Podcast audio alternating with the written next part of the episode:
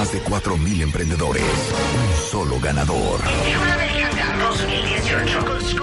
Enchúlame el changarro 2018 con Scotiabank. Tú pones el negocio. Nosotros lo transformamos. Estamos de vuelta. Estamos de regreso en W Radio transmitiendo en vivo la cuarta edición de Enchúlame el changarro. Y déjenme decirles una cosa. Estamos entrando al momento cardíaco porque este es el momento en que van a conocer a las cuatro empresas, digo a las diez empresas semifinalistas de esta edición, que es la cuarta de nuestra iniciativa aquí en W Radio para promover las pequeñas y medianas empresas, presentado por Scotiabank. Esta es la primera empresa semifinalista. Laura Vergara y Lilian Garín. Hijos del maíz. Hola, mucho gusto. Somos Laura Vergara y Lilian Garín y venimos representando a nuestro equipo, bueno, de nuestro restaurante Hijos del Maíz. Este está ubicado en la Nápoles y llevamos cuatro años de operación. Hijos del Maíz se empieza porque éramos roomies, salidas de la universidad, buscando rumbo en la vida y decidimos que era buena idea después de nuestra especialidad en alimentos y bebidas de poner un restaurante sabiendo que implicaba un gran esfuerzo y muchísima planeación, nos aventamos a hacerlo y decidimos que todo el concepto del restaurante gira en torno al maíz, este, porque justamente, pues desde el nombre empieza, empieza este tema. Entonces empezamos a planear recetas, menú y demás, y encontramos que el core de nuestro restaurante queríamos que fueran los chilaquiles, pero no los tradicionales chilaquiles que tuvieran un, un, diferenciador con la gastronomía mexicana, recetas tradicionales. Incorporamos en nuestro menú recetas como chilaquiles de cochinita, chilaquiles poblanos, chilaquiles de birria y el que tienen ahorita que están degustando, pambazo de chilaquiles, que es em, como uno de nuestros representantes que entró a nuestra bueno, a la guía gastronómica modelo 2016. Y ahora sigue Lilian. Ay, mucho gusto. Buenos días. Eh, bueno, nosotros empezamos en el 2015, en enero del 2015, eh, con todas las ganas de salir adelante y eh, confiando muchísimo en nuestro proyecto. yo voy a decir un poco de los números. Hijos del Maíz en el 2015 cierra con unas ventas netas de 1.600.000 aproximadamente, atendiendo un consumidores promedio de 16.000 clientes al año. Para el 2016 damos un salto eh, incrementando nuestras ventas del 73%, cerrando ventas y números en 2 millones 800 aproximadamente, dándonos al doble de, clientes. ¿no? Para el 2017 eh, tuvimos ventas eh, aproximadas de 3 millones 100 mil y para el 2018 estamos pronosticando cerrar en 3 millones y medio. Esos son nuestros números actuales. Tenemos un cheque promedio de 140 pesos. Y eh, nosotros tenemos un aforo actual en nuestro restaurante de 32 lugares. Esta es la razón por la que quisimos y vinimos a Enchulame Changar, ¿no? Eh, en 32 lugares, con 50 metros cuadrados, hemos logrado estas ventas. Sin embargo, en un inicio, el local nos funcionó. Pero ahorita, la verdad, ya estamos como súper apretados. Cada vez somos más hijos del maíz, cada vez somos una comunidad mayor y ya no cabemos. Entonces necesitamos un enchulamiento del changar. Una parte importante que queremos eh, mencionar es que desde el principio eh, estuvimos enfocadas al escalamiento de nuestra empresa en su debido momento. Afortunadamente y con reinversión y esfuerzo, este año ya empezamos con los planes de franquiciamiento y esperamos para 2019 eh, tener ya la primera franquicia. Ya estamos en negociaciones casi cerradas. En Guadalajara. En Guadalajara, exactamente. esperamos ya tener la primera franquicia. Sí, porque ya no cabe un totopo más en nuestro local. Entonces lo que planeamos es literal mudarnos del local. Eso implica dinero y debido a la inversión que tuvimos en franquicia, que sí fue una inversión fuerte, pues ya no tenemos esa capacidad. Entonces estamos aprovechando ese crecimiento para tener una matriz eh, más grande y representativa de las franquicias. Sí, y eh, bueno, regresando un poquito a los números, nuestro margen de utilidad y crecimiento ha ido incrementando de un 12% a un 19%, teniendo un costo directo de operación del 29% aproximado. Eh, obviamente disminuyendo los costos y disminuyendo los gastos, el margen de utilidad incrementa y eso ha sido un periodo de crecimiento y de, y de aprendizaje durante estos ya casi cuatro años. Em, ¿Qué vamos a hacer con el dinero? ¿No? Primero queremos buscar un local. Eso que implica renta, depósito, como en todos lados. Eh, trámites, permisos, y primer stock, rentas, inversión en marketing, etcétera. Es por eso que queremos que nos echen la mano. Y algo muy importante para nosotros estar aquí y que nos puedan dar una super retroalimentación está con los jueces, con el jurado. muy bien, gracias. Laura. Gracias Lilian. ¿Quién quiere empezar? Vas, Denise. Pues eh, primero, eh, felicidades. Em, es, eh, los restaurantes es un tema muy cercano a mi corazón. Soy tercera, tercera generación restaurantero. ¿no? Tengo cuatro en México, entonces te voy a hacer unas preguntas muy directas, pero para empezar. ¿cuáles son el, ¿Cuál es el porcentaje de tus costos de insumo? Los costos. Uh, el costo directo es del 29%. ¿De los insumos? Insumos. ¿Y, uh, ¿Y mano de obra qué porcentaje? Es el 17%. la nómina representa el 17%. ¿Y, ¿Y luego los costos de administración? ¿De overhead? Eh, tengo, renta? tengo una renta del 8%. Ajá. Eh, un, a ver, renta, costo, luz es el 2%, costos administrativos son el 5%. Eh, ¿Qué más? Ok, entonces 27% de costos directos. 29. 29. ¿Y de, de, mano de obra 16, dijiste? 17. 17. Y luego tienes 8% de renta, 12% de, de luz. Eh, sí. ¿De okay. utilidades? 2%. 2%. No, 2%, ya. Okay. okay. Ahora, eh, ¿esto eh, te deja un margen de, de contribución de, de, operación de cuánto? Una margen, un margen de utilidad operativa? Del 16% aproximadamente. 16%. Sí, hemos estado entre un... Empezamos con un 12 y ahorita estamos entre en un promedio del 16%. Justo este mes cerramos con un 21. Entonces, más o menos un aproximado es del 16%. Para tener una idea, ¿tu local es de qué tamaño? 50 metros. 50 metros. El tema ahorita es que estamos... Eh, ya, ya no cabemos, o sea, literal. Sí. Tenemos eh, de ocupación un 115%. Ojalá me encantaría poder llegar con los clientes y decirle, porfa, tú llega a la una y media y tú llega a la una ¿Y caben cuántos comensales? 32. 32. ¿Y a qué porcentaje de tu negocio es por Rappi y Uber sí. Eats? ¿Qué? Estas ventas que, que les dije eh, son más plataformas, delivery, Uber Eats, eh, Rappi. Pero hoy en día, hoy en día, ¿qué porcentaje son? Es Del de, 20%. 20% es, es lo de que, para llevar. Sí, eh, producto para llevar. Y mi última pregunta para que dé espacio a los demás, pero ¿por qué franquiciar? ¿Por qué no solamente abrir más tiendas, más, más locales ustedes mismos? Porque creemos que es más redituable y en cierta forma con relación a los proyectos a futuro que cada quien tiene.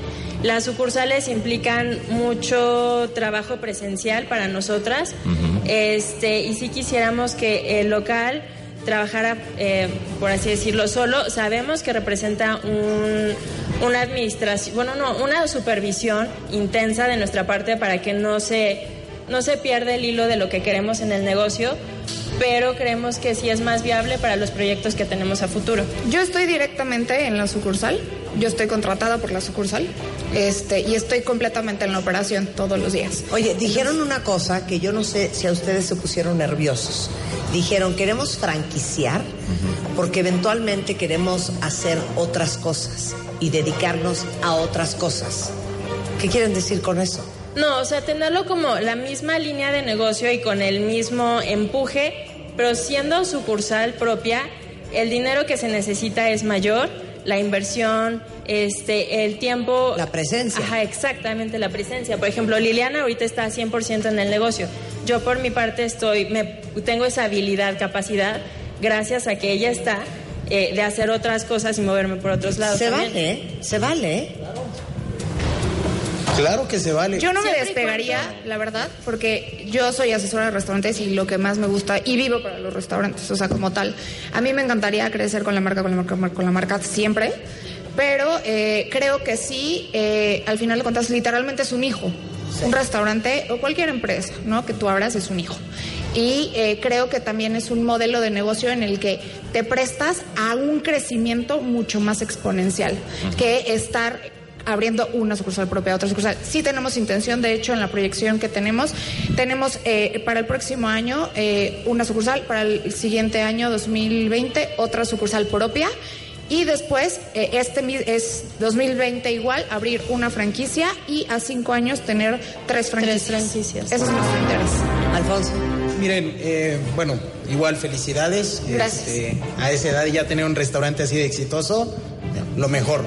Yo creo que como emprendedor, decidir el punto en el que quieres hacer franquicia tu marca es muy relevante.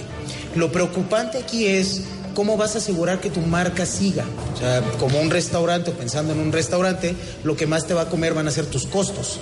Entonces, y, y aparte, tus recetas. O sea, cu- cu- ¿cuál es el plan que ustedes tienen para que si alguien compra su franquicia, se mantenga lo que están ofreciendo y aseguran el éxito? Porque veo que están ofreciendo a cuatro años un, un, un retorno del 65%, con una inversión de un millón de pesos, oye, pues 650 mil pesos a cuatro años, yo creo que a muchos les van a abrir los ojos. Pero ¿qué es lo que le vas a entregar a esa persona para que ellos terminen diciendo, va, sé que si le meto con ellos voy a tener un restaurante exitoso. Y yo añadiría una cosa.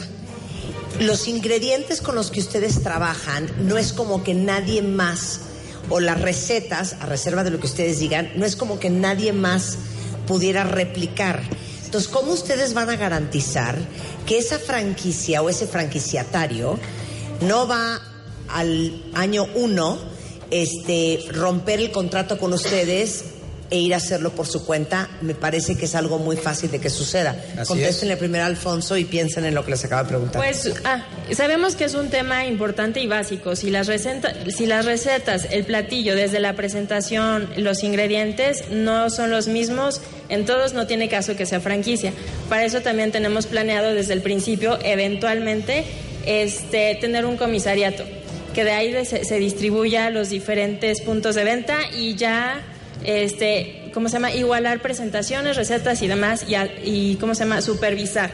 Bueno, también eh, contratamos a una empresa que es especialista en, en franquicias que nos está ayudando a, organizar todo el manual operativo, el desarrollo de recetas y tenemos un asesor gastronómico, aparte de todo, que fue el que nos ayudó a, a desarrollar todo el producto. Es un chef que se llama Ricardo Carrillo. Eh, que estuvo en Grupo Paxia mucho tiempo y él nos ha ayudado y es el que sería el que nos ayuda a justo a las capacitaciones en donde estés, en donde estés. Mira, yo una, una de las cosas, digo, felicidades, pero una de las cosas que veo, si yo quiero y tengo el dinero hoy en día y quiero o tengo locales, no sé a quién le venden. Entonces es importante saber cuál es tu cliente meta, porque de ahí parte todo. Es- no es lo mismo poner un restaurante en Polanco que poner un restaurante en la, en la Condesa o poner... Tienen que definir bien y comunicar bien cuál es el cliente objetivo al que están dirigidos, porque eso es fundamental para el éxito de esto, ¿no? O sea, nuestro nivel socioecono- socioeconómico nada más ahorita es de bebé más. Y rango de edad sí de 18, ve- 28. 25 a 44 años es nuestro, nuestro consumidor promedio. Muy bien. Muchas gracias, chicas. Muchas Gracias y muchas muchas felicidades. gracias. ¿eh? Gracias. Ellas son eh, Liliana, Lilian. Li- digo Lilian, perdón, y Laura de Hijos del Maíz o Hijos del Maíz.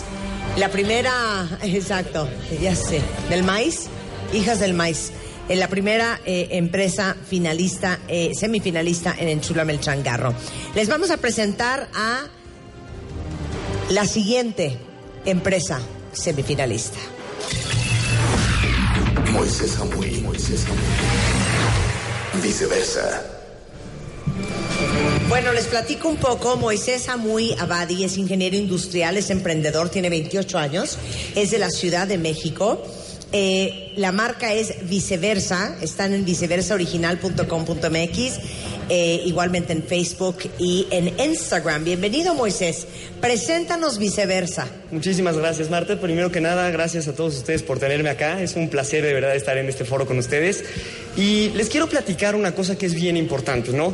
Viceversa ha modificado la manera en que los hombres compran zapatos. ¿De qué manera hicimos esto? Nosotros llegamos y creamos un zapato que está increíble, es completamente hecho de piel, tremendamente cómodo, hermoso, como pueden ver, y fuera de eso es un producto 100% mexicano. ¿Ok? ¿Qué fue lo que hicimos diferente, además de hacer un zapato? Nosotros nos dedicamos a vender en línea. Creamos una página de internet y nos dimos cuenta que hay, una, hay un gran problema en la industria de la moda y la venta online. ¿Por qué? Porque ¿qué pasa si el día de mañana hay, oye, no me quedó el producto? O se veía muy bonito en la foto, pero me llegó una porquería. ¿No? Y nosotros decidimos modificar eso y crear una política que se le conoce como política de cambios gratis. ¿Qué significa? Tal y como lo dice el nombre, si el producto no te quedó, te lo cambio. Si no te gustó, te lo cambio por otro. Si dices, oye, el, estaba más bonito el negro que el gris, también te lo cambiamos completamente sin costo. Si ya después de todos los esfuerzos que hicimos para llegar al punto en el que de plano no te gustó, te devolvemos tu dinero, ¿no? Entonces, de esta manera nosotros eliminamos por completo la fricción que existe entre una tienda online que está vendiendo un zapato pero déjenme platicarles por qué escogimos zapatos, porque pues podríamos haber escogido t-shirts o jeans o sacos, cualquier cosa. Resulta que México es el país número 9 a nivel global en cuestiones de calzado, de producción de calzado, ¿ok? Pero lo más triste de ese dato es que la mayoría de ese producto se termina yendo para marcas extranjeras, ¿ok? Entonces, ¿qué es lo que pasa? Llegan, le ponen una etiqueta diferente, nos dan el producto y cuesta tres veces más. Entonces, lo que nosotros estamos tratando de venir a proponer es que la calidad mexicana se quede dentro de México, ¿no? Y podamos dar un precio justo a nuestros consumidores. Fuera de eso, la industria del calzado en los últimos cinco años ha, ha crecido 36% acá en México.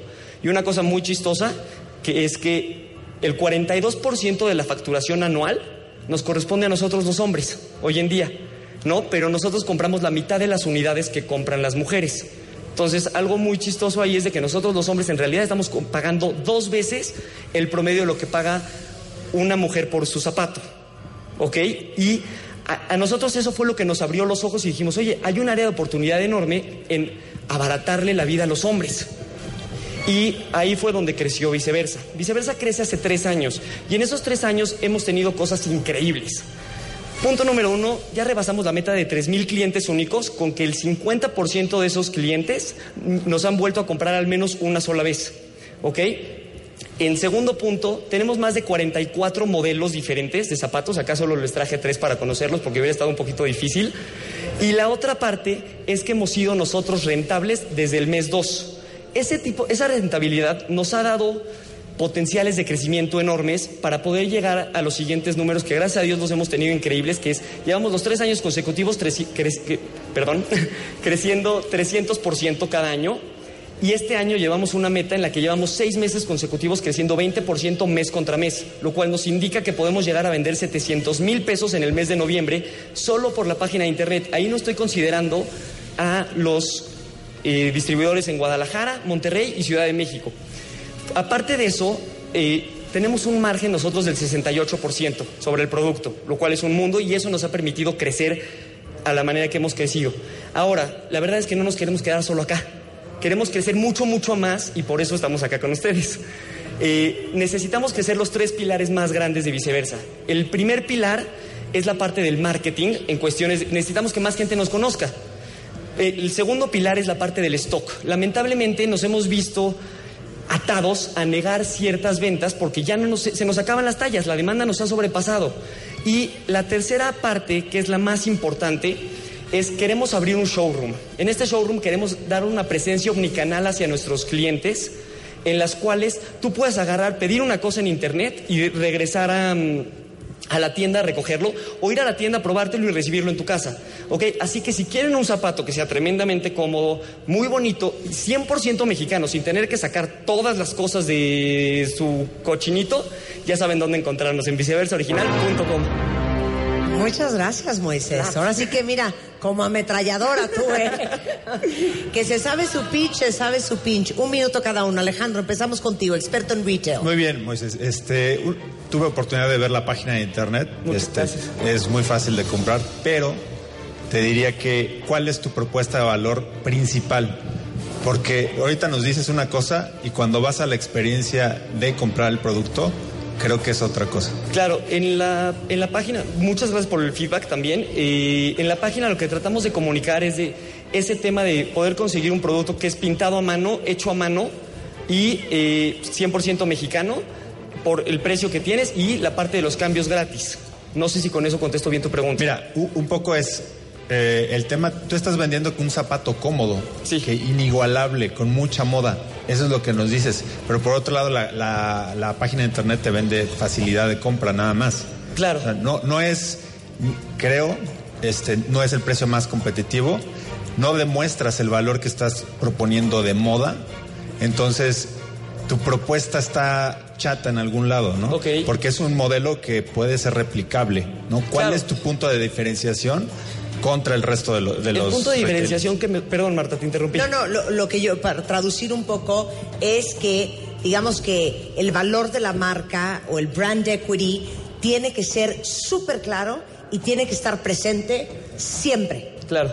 O sea, aquí no va, o sea, vamos, ¿por qué compraría yo un zapato en viceversa online eh, cuando lo puedo comprar en Amazon? Yo creo que la, la- la- la devolución y esto hoy en día no necesariamente es un gran gancho. El gran gancho es que tú tienes una marca de zapatos mexicana que es mexicana, hecha a mano, con la calidad premium, pero por sobre todas las cosas es un zapato como el que en tu vida te has probado, ¿no? Exacto. Un poco eso. ¿Eso fue lo que sentiste que no supimos bien comunicar en la página? Creo que, que tienes que trabajar mucho ahí, pero el, el punto es, tú te tienes que tener claro como negocio qué le vendes al, al cliente, porque ahí es donde eres sexy. O sea, si tú me vas a vender moda y, y calidad mexicana inigualable, ahí es donde yo voy a ir a buscar tu producto. Ok. ¿no? Ok, ¿Alguien más, gracias. Dennis? Bueno, eh, eh, lo que agregaría entonces en tu, tu uso de fondos sería mejorar la, eh, la página web, ¿no? Claro. Entonces, porque tienes aquí marketing, stock y showroom. ¿no? Exactamente. ¿Dónde estaría el showroom? Porque eso está, no está ligado a tu, a tu estrategia de, en línea. entonces- Claro, el showroom hicimos un análisis de todos los clientes que hemos llegado a tener y nos dimos cuenta que la delegación Miguel Hidalgo es la delegación una donde más clientes tenemos y donde mejor ticket promedio tenemos. Entonces creemos que la- te- tener un showroom en Miguel Hidalgo es lo mejor que nos podría empe- para empezar, ¿no? Tenemos áreas de oportunidades en Santa Fe, que es nuestra segunda área con mayor oportunidad. Eh, quiero felicitarte porque tenía muchas preguntas, pero a la medida que estabas hablando me estabas contestando las preguntas, que es muy bueno. Entonces, eh, en- la última cosa es que tu tasa de crecimiento es de 300% en los últimos tres años. Sí, exactamente. Desde que empezamos hasta ahora hemos ¿Y, estado y cuál- creciendo. tu plan de crecimiento sería de qué porcentaje? El plan de crecimiento, estamos tratando de que el siguiente año seguir replicando los- el 300%, que cada vez se vuelve un poquito más difícil, pero sí creemos que la página todavía tiene mucho potencial de venta. Y si abriendo el showroom, creo que fácil podemos llegar ahí. Estamos hablando de que el siguiente año queremos cerrar con 9 millones de pesos vendidos durante en, en eso y estamos esperando que para el 2020 sean unos 12 millones de pesos. Alfonso. Venga, yo un- igual una pregunta rápida para, para el destino de la inversión. Veo que tienes hoy un problema de capacity. Dices, hoy he negado ventas por... De- flujo de efectivo, más que de capacity. capacidad. ¿En qué invertirías para tener mucho más, mucho más capacidad de producción? Claro, eh, la, capacidad de producción la tenemos. Nosotros podemos llegar a fabricar hasta 12 mil pares al, al mes. El problema es de que no tenemos la lana para meterle. Y lo- como al tener 44 modelos más las tallas, tu curva se hace demasiado amplia, ¿no? Entonces de repente podemos flaquear en ciertas tallas y ahí es cuando empezamos a negar. Venga, yo so- cerrar con un consejo nada más.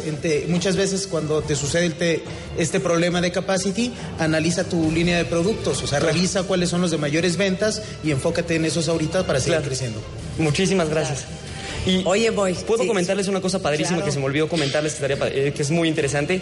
El margen que les comenté del 68%, en realidad es el margen bruto, el margen neto de nosotros es del 33%, entonces pueden sacar los números al Muy revés y saber más o menos cuánto ganamos. Muchas gracias, Moy. Al contrario.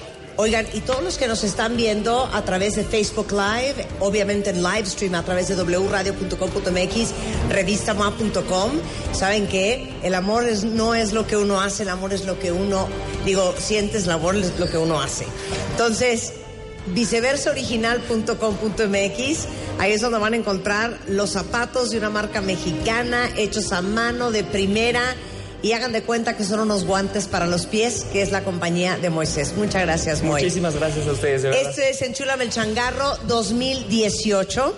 Ya conocieron a dos empresas de 10 que vamos a presentar hoy viernes.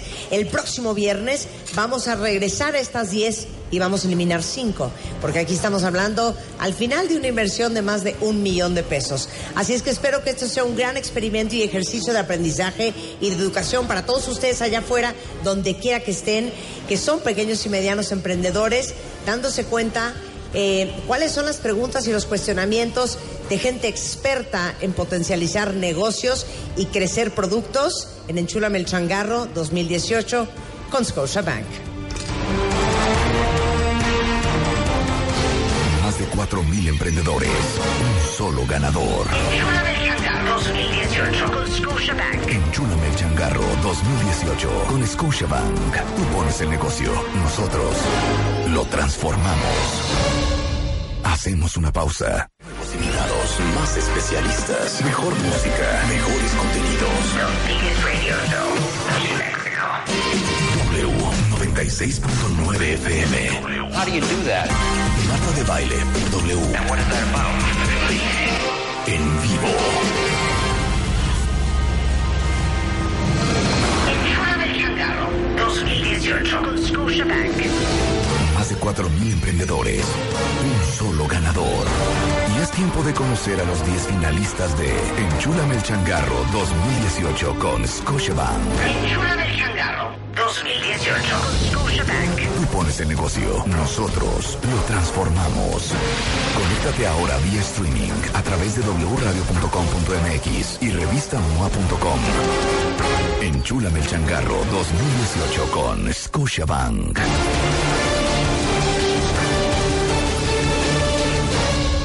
Comenzamos.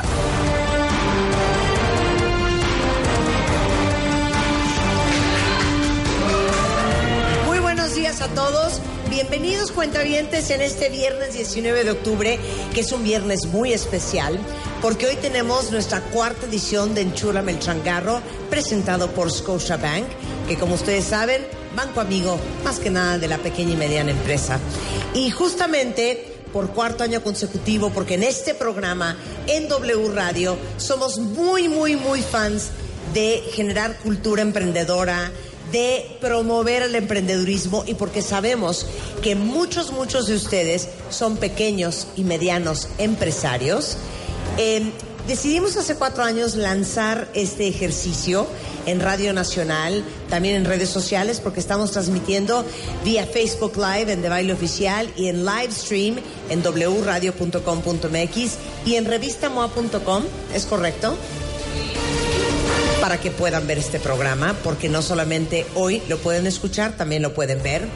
Y la iniciativa es justamente mostrarles a todos ustedes que tienen empresa o que quieren empezar una empresa, cómo es el proceso de pitch de venta de una compañía, cómo se presenta. Eh, normalmente si ustedes estuvieran en una sala de juntas ante un fondo de capital privado, hacia un posible inversionista, cómo se presenta y qué les interesa a ellos saber sobre tu empresa, qué es lo que buscan, qué tipo de números, eh, qué tipo de perfil de emprendedor para soltar el dinero. Porque hoy en Enchúlame el Changarro, que es nuestra primera semifinal, después de más de 4 mil registrados en la plataforma de wradio.com.mx y, y revistamoa.com, eh, llegamos a 10 semifinalistas con 10 compañías muy, muy distintas, pero todos grandes emprendedores mexicanos que tienen interés de hacer crecer y potencializar su negocio. Así es que creo que este va a ser un gran ejercicio para todos ustedes allá afuera que a lo mejor se inscribieron y no pasaron a, la- a la semifinal, pero sobre todo para todos ustedes, no importando en qué parte de México en qué parte del mundo estén, que tienen una empresa que les gustaría hacerla crecer. Este, este programa y todos los que seguirán los próximos viernes les van a dar una mirada muy cercana a cómo es el proceso de inversión en una compañía. Porque hoy aquí está de por medio y, en los siguientes viernes también, eh, pues una inversión de más de un millón de pesos a la compañía ganadora, cortesía de Scotiabank, obviamente Office Depot, Lexia Insight Solutions, eh, MMKG, por supuesto, pero por sobre todas las cosas, la gran mentoría de cuatro grandes expertos que nos van a acompañar a lo largo de estos viernes en Enchúlame el Changarro, edición número 4 en W Radio. Ahora les voy a presentar por quién está integrado el jurado por cuarto año consecutivo. Tenemos pues ya casi casi al presidente del consejo del panel de Enchúlame el Changarro, leal y fiel a generar cultura emprendedora. Él es Dennis Stevens, es empresario inversionista de capital privado eh, en América Latina, tiene más de 20 años de experiencia, ex consultor de Boston Consulting Group, actual socio y fundador de varias empresas, entre ellas Sentiva MX, que es una impulsadora de desempeño de empresas, inversionista de Helados Unique, que fue el primer ganador de Enchúlame el Changarro, mi queridísimo Dennis. Bienvenidísimo de regreso. Muchas gracias, Marta. Muy emocionado para ver las 10 uh, semifinalistas.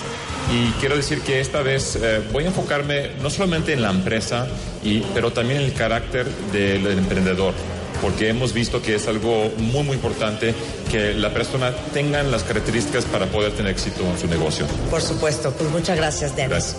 Eh, después tenemos con nosotros, es de nuevo ingreso, ¿eh? pero igualmente es amigos viejos ya de Enchúlame el Changarro, Alfonso Quintero Ruiz, director de segmento de pymes de Scotiabank en México. Tiene 10 años de experiencia en el sistema financiero, en corporate banking y en retail, enfocándose en estrategia comercial y desarrollo de productos. Es financiero con una maestría en economía por el ITESM y Executive MBA en el IPADE, financiero de corazón y un apasionado absoluto de las pymes. Bienvenido, Alfonso. Gracias, Marta. Así es, un apasionado total de las pymes. ¿eh? Y en Scotiabank estamos convencidos de que no hay nada mejor que apoyar a los emprendedores, apoyar a las pequeñas y medianas empresas, porque pues son los que mueven este país. Totalmente, oigan, somos parte muy importante del Producto Interno Así Bruto. es, ¿no? así es. Generamos trabajo, generamos país, generamos economías emergentes. Son- muy bien, muy bien tú, Alfonso. Venga, y bueno, last but not least, Alejandro Sánchez Nieto, les voy a contar quién es. Alejandro tiene más de 20 años de experiencia en el sector de retail. Fue director de compras en Walmart. Hoy es director de Modatelas, pero ha desarrollado actividades adicionales como consultor comercial. Es un gran conferencista. Tiene un MBA por el ETSM y cursos directivos eh, impartidos por el IPADE y la San Diego State University. Apasionado por la innovación, la gente y el mundo de los negocios. Y Alejandro, eres una gran adición a este programa porque muchas de las compañías que de repente resultan finalistas son emprendedores que tienen eh, ahora sí que negocios B2C, que tienen productos de consumo, que les interesa entrar al retail. Y yo creo que tu ojo para saber la viabilidad del éxito de los negocios que vamos a ver hoy va a ser fundamental. Bienvenido. Muchas gracias, Marta. Y la verdad, una oportunidad in- incomparable. La verdad, eh, creo que ayudarle a la gente de pasar de una empresa familiar, de una muy buena idea, a pasar a una empresa ya mucho más desarrollada, creo que es la labor que tenemos que hacer aquí de cómo ayudarles para que esto este, se cristalice y una pyme sea este, muy buena en el Oye, mercado. con tu ojo muy crítico, pues ¿qué le ves posibilidades de que jale, no? De que sea interesante para un retailero. ¿Qué crees que sea in- interesante para un consumidor? Que obviamente tiene que ver con el éxito del crecimiento de la compañía. Entonces está muy sensacional que estés aquí. Muchas gracias por la invitación. Bueno, a ver, ¿qué, qué van a estar usa- ah, bueno, y tengo que mencionar otra cosa eh, que es muy importante. Eh, más adelante eh, va a estar con nosotros. Hoy, desafortunadamente, no está acá, pero Xochitl Balsola Whitman es directora de Facebook México. Ella ha liderado equipo de pequeños y medianos negocios en Facebook, tanto en Europa Central, Oriental como en Israel. Además, estuvo al frente de la operación de gaming para Europa, Oriente Medio y África. Y más adelante en Chulame el Changarro vamos a tener también, eh, se va eh, ahora sí que a sumar Xochitl Balsola Wildman, porque entendemos que hoy cualquier pyme para ser una jugadora importante tiene que estar en plataformas sociales, tiene que tener una seria amistad con Facebook y sobre todo porque los pequeños y medianos emprendedores pues no siempre nos sobra el dinero para hacer marketing y publicidad tradicional y de repente pues las plataformas digitales son una gran alternativa para dar a conocer lo que sea que estás haciendo y Sochi la vamos a tener más adelante. Pero bueno, ¿qué están buscando cada uno de ustedes? Dijiste, Denis, que mucho ver al emprendedor. Explícale a todos los que nos están escuchando eh, que a lo mejor algún día se encuentren en la situación en la que van a estar los semifinalistas en un momento más. ¿Qué busca un inversionista? Bueno, he, visto en mi experiencia que un- uno de los factores de éxito más importantes es el carácter del emprendedor. ¿no? Un emprendedor tiene que ser alguien con, con visión, alguien ambicioso, alguien con pasión, también muy trabajador, una persona, una generalista, eh, una persona de 360 grados, que es experto en nada y bueno en todo, ¿no? Entonces, y, también alguien que, que muy persistente, que nunca se rinde. Los emprendedores no se rinden. En los momentos buenos y los momentos malos, tienen que seguir adelante. Entonces, quiero ver si, si realmente la gente que van a presentar sus negocios, y vamos a, obviamente a evaluar la empresa, ¿no? Pero vamos a evaluar también si la persona puede eh, empujar su negocio hasta el futuro.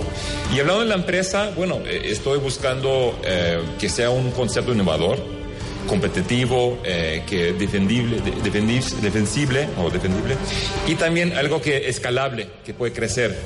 Entonces, pero, pero este enfoque de, de- sobre la persona y el carácter va a ser muy, muy importante. Claro.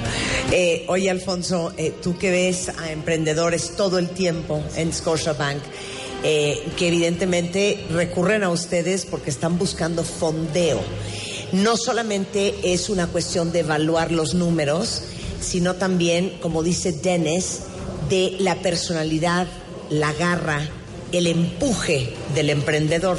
Así es. Y como banco más allá de los números, y ahorita hablamos de ellos, ¿qué es lo que tú ves y qué tan importante también es la persona que está al frente de un proyecto? A ver, si- sin duda dentro de las pymes la, la- la persona que lidera el proyecto es clave. Yo creo que un punto muy importante es que esta persona tenga muy clara su oferta de valor. O sea, en el momento en el que saben hacia dónde quieren dirigir su producto, cómo lo quieren dirigir y cuál es su diferenciador, es donde la pyme empieza a, a tener éxito, es donde empiezan a crecer como empresas. Entonces, oferta de valor es un punto muy importante fuera de los números. Claro. Ahora, tú eres financiero. Así es. Porque en, en, um, en, en Chula el Changarro de algunos años pasados batallamos mucho y, y Denis está de testigo cuando eh, el panel hacía preguntas muy puntuales sobre el futuro, sobre el pasado, sobre el retorno de las inversiones, sobre cuáles eran las utilidades, sobre en qué iban a usar el dinero y hubo mucho tambaleo hubo mucho tambaleo. ¿Dirías tú, Alfonso, que un emprendedor debe de conocer sus números como la palma de su mano o por lo menos tener un amigo CFO que sí se lo sepa? Exacto, al menos tener a alguien que tenga total control de sus números. Yo soy convencido de que son es la columna vertebral de es la columna vertebral del negocio. Si no sabes tus costos, si no comprendes cuáles son tus ingresos, tus egresos, pues empiezas a caminar a ciegas. O sea, sí, co- como, lo bien, como bien lo comentaban, la pasión que tiene el emprendedor es clave para el éxito, pero debes de comprender bien todos tus, tus costos, tus ingresos, tus gastos, todos tus números. ¿Estás de acuerdo que en años pasados era de, pero Sí. ¿de dónde sale ese millón? Sí, es que, que tiene que entender muy bien su modelo de negocio, ¿no? ¿Cuál es el- la, propuesta de valor? Y, y- y también cuál es la, la ruta a su mercado también. Entonces, ¿cómo vas a hacer que el dinero llega a tu bolsa, ¿no? Eh, y muchas veces no lo tiene muy claro. Y aparte lo que pasa es que también los emprendedores somos soñadores, es a veces más, o en la gran mayoría de los casos más, la ilusión de ver el proyecto hecho realidad. Y entonces, pues eso de los números y la contabilidad, para nosotros los emprendedores muchas veces es un estorbo. Lo que queremos es the big picture, la visión a futuro, el gran proyecto, el sueño cumplido. Y ya cuando te toca sentarte con un contador a ver pasivos y activos, quieres llorar. ¿Estamos de acuerdo? ¿Sí o no? Tú me comprendes. Sí, en efecto, pero mira, la pasión nunca se debe detener, esa siempre debe existir. Conocer los números es lo que te va a ayudar a, de- a- a llegar más rápido a ese éxito. Totalmente. Bueno, Alejandro, Alejandro, tienes 20 años de experiencia en el negocio del retail. ¿Qué compran las grandes retaileras? ¿Qué se vende en México? ¿Qué vas a estar buscando hoy eh, dentro de las 10 compañías que vamos a presentar? Mira, creo que por naturaleza el comprador es eh, muy difícil, ¿no? Y entonces tienes que, como emprendedor, creo que tienes que llegar con una- un producto sexy, ¿no? Sexy en todos los sentidos. Como decía Denis, algo innovador. Algo Innovador y que venda, ¿no? O sea, los números, un buen precio, un buen empaque, un- un- una cosa que realmente sea novedosa, porque sacar a los grandes es muy difícil. Entrar como pequeño también es complicado, pero sí se puede. Creo que hay gente con mucha pasión, gente que, que demuestra que trae atrás mucho, mucho trabajo del producto que trae, pero muchas veces creo que hay que enganchar con el comprador y decir, ¿cómo me ayudas tú para que esto sea un buen negocio para los dos, ¿no?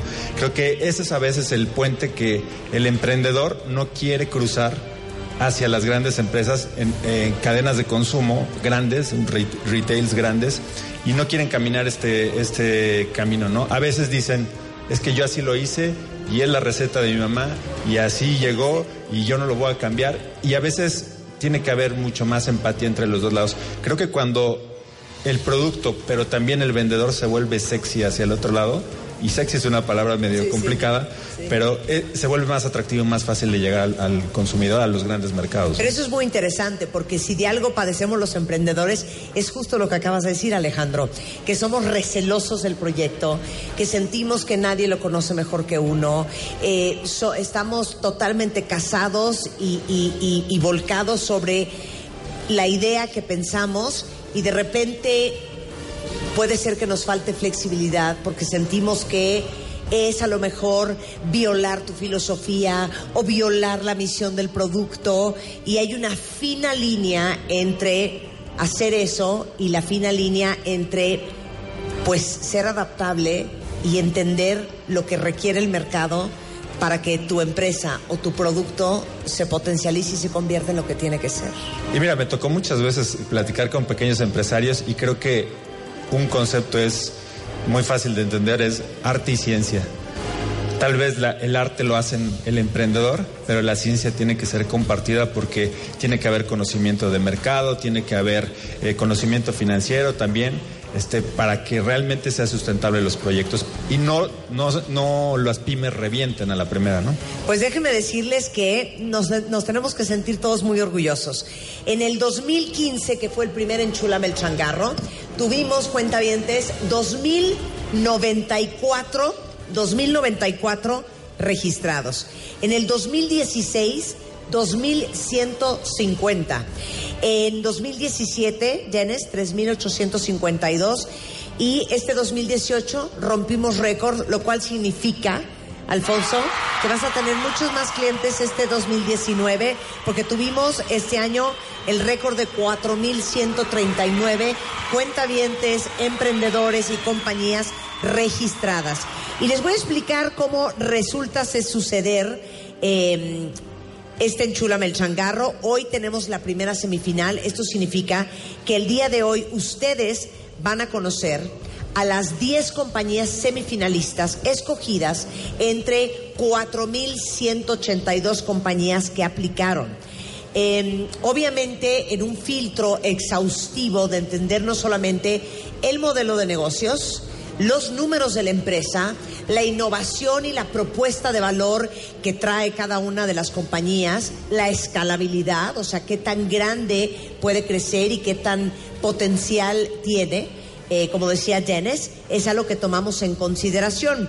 Y eh, el próximo viernes y durante esta semana que viene van a tener la oportunidad de reunirse con nuestros mentores para entender qué pudieron haber hecho mejor el día de hoy eh, qué necesitan pulir, qué necesitan presentar el próximo viernes, porque el próximo viernes de los 10 semifinalistas que van a ver hoy, van a quedar 5 eliminados y solamente 5 pasan a la final.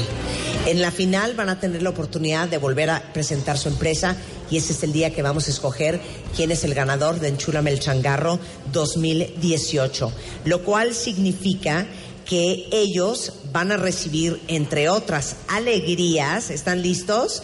Bueno, eh, obviamente un curso de cómo hablar en público eh, con Renata Roa. Crecimiento exponencial con Daniel Marcos, estrategia digital de negocios, cortesía de Facebook, eh, las reglas del marketing con Arturo Hernández de Office Depot, el manejo del dinero en las empresas con Mario Borguiño.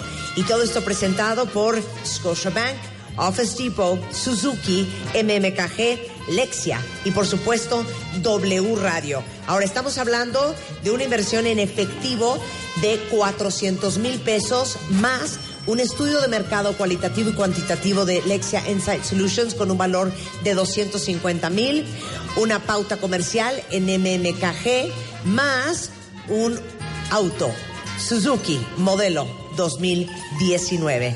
Entonces no se muevan de donde están porque regresando van a conocer a los 10 emprendedores, a las 10 empresas semifinalistas en Enchúlame el Changarro 2018 presentado por Scotiabank en W Radio.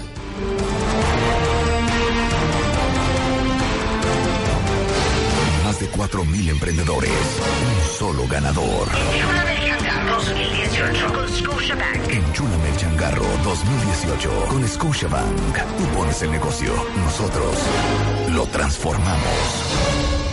Hacemos una pausa. Estás escuchando.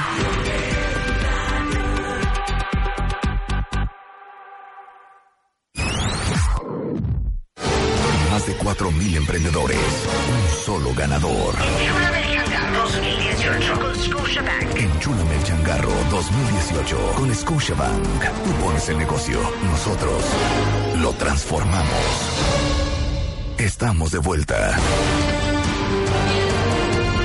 Estamos de regreso en W Radio y todos aprendiendo cómo son los emprendedores en México, porque están conociendo de 4.139 empresas, que es nuestro récord en Enchúlame el Changarro de Scotiabank este año, a las 10 semifinalistas. Vamos a presentar nuestra cuarta empresa de 10. Silvia Juárez y Fabián Hernández. Monitor nutricional. Se llama Monitor Nutricional, Monitor Nutricional en punto com, punto com. Si alguien de ustedes allá afuera eh, quieren ir eh, googleando y viendo quiénes son y a qué se dedican. Y por supuesto estamos transmitiendo esto vía live stream en W Radio, en Revista MOA y vía Facebook Live. Venga con todo Fabián y Silvia. Hola, ¿qué tal? Muy buenos eh, días. Yo soy Fabián Hernández, vengo con mi socia Silvia Juárez. Nosotros somos ingenieros, trabajamos para una empresa privada hace algún tiempo desarrollando un corazón artificial. Después de 10 años de trabajo lo implantamos en un paciente y en ese momento nos dimos cuenta de lo terrible que puede ser llegar a terapia intensiva a tus 50 años, siendo que lo pudiste haber prevenido con hábitos de alimentación saludables. Hoy en día eh, la obesidad en México es un problema gigantesco y es que para muchas personas es difícil cambiar de hábitos alimenticios. No basta con que un médico o un nutriólogo te diga lo que tienes que hacer. Necesitas apoyo todos los días para lograr ese cambio de hábitos. Por eso dejamos nuestros empleos y en 2014 fundamos Monitor Nutricional. Monitor Nutricional es una aplicación que la puedes cargar en la Play Store, en la App Store, donde puedes crear tu propia dieta balanceada recibir consejos de nutrición todos los días y mejorar tus hábitos alimenticios. Además, conectarte con una red de 150 médicos y nutriólogos en México, España y Sudamérica. Nuestro modelo de negocio va del lado de las clínicas de nutrición y los médicos que adquieren una membresía con la cual les damos acceso a una plataforma donde pueden programar y monitorear las aplicaciones de sus pacientes además de que les brindamos diferentes paquetes de publicitarios dentro de nuestro directorio médico. Van desde los mil hasta los 20 mil pesos anuales las membresías. Este proyecto ha recibido el apoyo de organizaciones como Facebook Start, como el Campamento Posible de Televisa, en donde nos han dado mucha asesoría y elementos técnicos para seguir avanzando con nuestro desarrollo. El año pasado, una asociación española, la organización ISIS Score, nos calificó entre las seis mejores aplicaciones de salud para profesionales. Y este año la revista Diabeweb nos calificó entre las mejores aplicaciones para personas con diabetes. Hoy en día, nuestra aplicación ha ayudado a más de 100.000 personas en 20 países de América a mejorar su alimentación. Nuestro directorio de nutriólogos, nuestra red médica, se ha triplicado en el último año. Hoy son 160 clínicas de nutrición en nuestra red y nuestro directorio médico se ha vuelto tan fuerte en búsquedas de Google que este mes recibimos 15 mil visitas de personas buscando un especialista para ayudarlos a comer mejor. Ha sido tal el posicionamiento que si tú en este momento buscas un nutriólogo cerca de ti o un nutriólogo en línea, un nutriólogo online, seguro puedes encontrar a un nutriólogo de nuestra red. Estamos expandiendo nuestro, nuestra red no solamente a otros países, también a otras especialidades. También cardiólogos, endocrinólogos y odontólogos, con el simple hecho de tener su perfil en nuestro directorio, empiezan a posicionarse en los primeros lugares de búsqueda. Así ayudamos a muchísimos especialistas. Muy bien. Vamos a. ¿Ya estabas entrando a la app, Denise? Sí, estaba buscando la app aquí, pero encontré otra empresa. Una empresa que se llama Dieta Balanceada de Nutrición. Es esa. Ah, Es esa. Sí, sí. La empresa se llama Iguía Innovación SDCB. Correcto. Sí. Ah, perfecto, ok. Aquí en tu, tu página web dices que tienes, eh, baja- bajaron 500 mil apps. No, 100 mil. Bueno, en la página dice 500 mil. Hay 50, pero 50 mil. 50 sí, mil. claro. Estamos en 98 mil en Google Play y unos 10 mil en iPhone. Hay que sumar los de Google con los de iPhone. Ya son como 105 mil por ahí. Ok.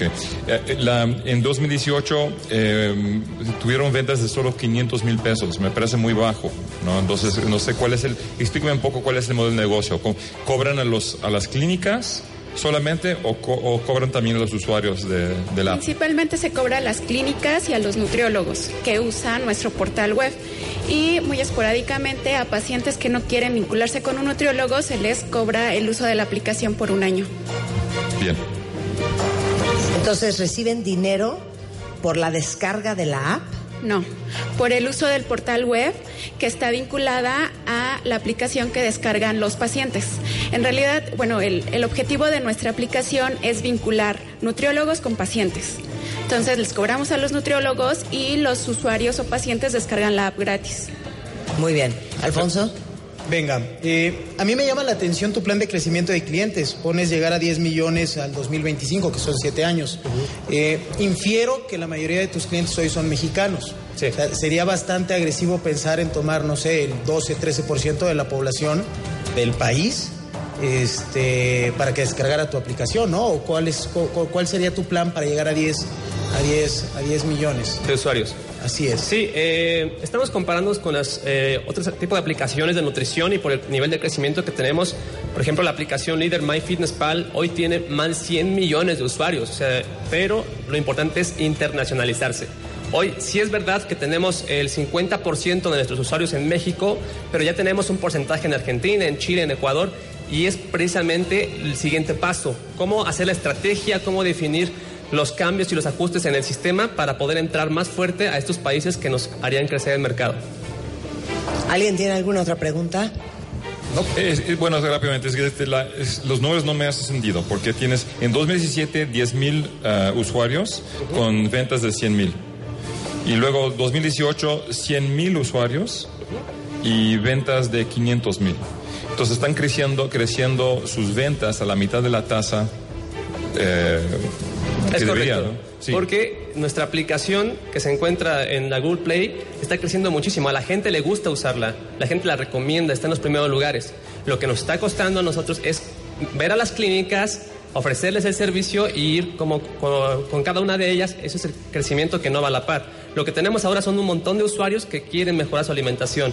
Ahora nos falta completar a otro lado, crecer las clínicas que ofrecen el servicio. Claro, es que el chiste es poder capitalizar estos 100 mil usuarios y, los, y todavía los que faltan. Exactamente. Lo que pasa es que no solamente debería de ser un modelo de negocio de encontrar más clínicas a las cuales añadir, sino cómo puedes tú monetizar, con qué otro modelo, Sí, ¿no? A esos 100 mil que están ahí, que no pagan a menos de que entren a la página web por tener acceso a esa app. O sea, últimamente quien se lleve el dinero o el gran grueso del dinero son las clínicas por un fee anual bastante amigable. Entonces, la gran gracia de este negocio, que creo que es sumamente escalable, considerando que no solo México, la población mundial está más enferma que nunca, es encontrar cómo vas a convertir en lana todos los usuarios que puedes ir añadiendo y capitalizando el hecho de que ranqueas muy bien dentro del mundo de las apps y has tenido tantos premios, hay que encontrar ese modelo. De aquí al viernes que regresen, piensen en eso.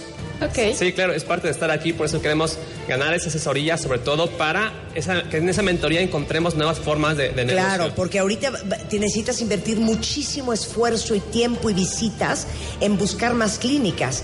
Y la verdad es que ya con 100 mil que ya están ahí enganchados, sería ahora sí que dinero súper fácil si encontramos la, la fórmula, ¿no? Puesto, industria farmacéutica. Lo dijiste perfecto. Gracias. Gimnasios. Hay mucho, mucho por donde buscar. sensacional. Oigan, pues muchas felicidades, este, Silvia y Fabián, porque aparte es una empresa socialmente responsable que bastante falta hace un tema de salud y conciencia de salud en México. Felicidades. Gracias. Gracias. Muy bien, pues ellos son Fabián Hernández y Silvia Juárez. Si alguien ocupa, eh, déjenme decirles que la app se llama Monitor Nutricional. La pueden encontrar en iOS, en, ah, obviamente Android y eh, la página web es monitornutricional.com. Nuestra quinta empresa semifinalista de Enchúlame el Changarro es una empresa eh, mexicana que es muy interesante porque está cambiando, Alejandro Alfonso, eh, Denis, la forma en que regalamos flores. Y es esta. Silvia Suárez y Lorena Suárez. Rosa Atelier. Bueno, Lorena y Silvia tienen esta empresa que básicamente se dedica a hacer rosas.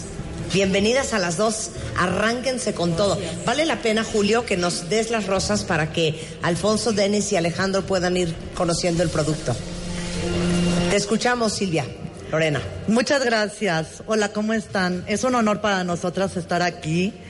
Eh, yo quiero abrir con una frase que define el mantra de Rosa Atelier y que define prácticamente el mantra de nuestras vidas, que es una frase de Lois de Wolf, en donde ella dice, quiero hacer que todo en mi vida sea hermoso. Y la realidad es que, pues a quién no le gusta que le regalen rosas, ¿no? Eh, sobre todo considerando el concepto de sorpresa. Ahorita nosotros les vamos a poner esta caja aquí en las manos, porque lo que queremos es que descubran ustedes mismos lo que significa el factor sorpresa que tristemente se ha perdido mucho sobre recibir algo que a la hora que lo abres dices, o sea, ¿qué es esto? Eh, nosotras somos Rosa Atelier, somos Silvia y Lorena Suárez, somos hermanas fundadoras y creadoras del concepto y de la marca. Y eh, nuestras rosas son rosas eternas, son rosas cultivadas en Ecuador. Nosotros las importamos desde Ecuador. Eh, en México, tristemente, no existen esas rosas, pero es parte de lo que nosotros queremos lograr con nuestro proyecto. Eh, estas rosas son naturales 100% y pasan por un, por un proceso de preservación muy delicado para que logren preservarse hasta cuatro años. Entonces, imagínate nada más. Qué padre, como dice nuestro eslogan, alégrale el día a alguien, pero no nada más el día, se los alegras cuatro años. Que no quiere decir que no le regales más porque ya le regalaste algo que le dure cuatro años, ¿eh? No, no hay que ser codos. Eh, este proceso hace que las rosas se mantengan, si las pueden tocar, por favor, sin miedo, este proceso hace que se mantengan de esa forma durante cuatro años. Entonces, eh, el desarrollo de nosotras es, primero, en el empaque.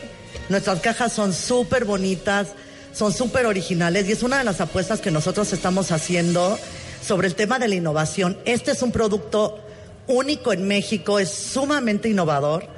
Eh, sobre todo por el tema del desarrollo del empaque y el tema de la sorpresa que ahorita se los vamos a poner aquí en las manos para que vean cómo es que la gente la recibe directamente en su domicilio, en su casa, etcétera. Eh, ahora tú, Chivis. Bueno, eh, parte de lo que nosotros desarrollamos como negocio es que vimos un gran potencial. México es un país en donde se consumen muchísimas rosas en el, en el año. Hay varias fechas clave en las cuales se consumen la- la- la- las flores, pero rosa en particular. Eh, las rosas tristemente es un producto recién cortado, es un producto efímero. Entonces nosotros lo que queremos hacer es que sea un recuerdo que pueda ser eterno. Eh, estamos, estamos dirigiéndonos a un mercado de nivel socioeconómico medio a medio alto eh, y alto por el valor que tiene nuestro, que tiene nuestro producto. Eh, potencialmente creemos que podemos llegar a 11 millones de, consumidores que tienen este, este perfil en todo el país y es parte de por lo cual nuestra plataforma nos permite llegar a todo el país. Parte de las cosas que nosotros tenemos es eh, mucho, mucho colorido, más de 30 tonos, mucha variedad de cajas, eh, diferentes colores, tamaños, estilos, eh, también muchos tamaños de, de rosas. Y lo que estamos buscando es este año una venta de 4 millones y medio de pesos que se va a dar con alrededor de cerca de 2.500 2.500 arreglos.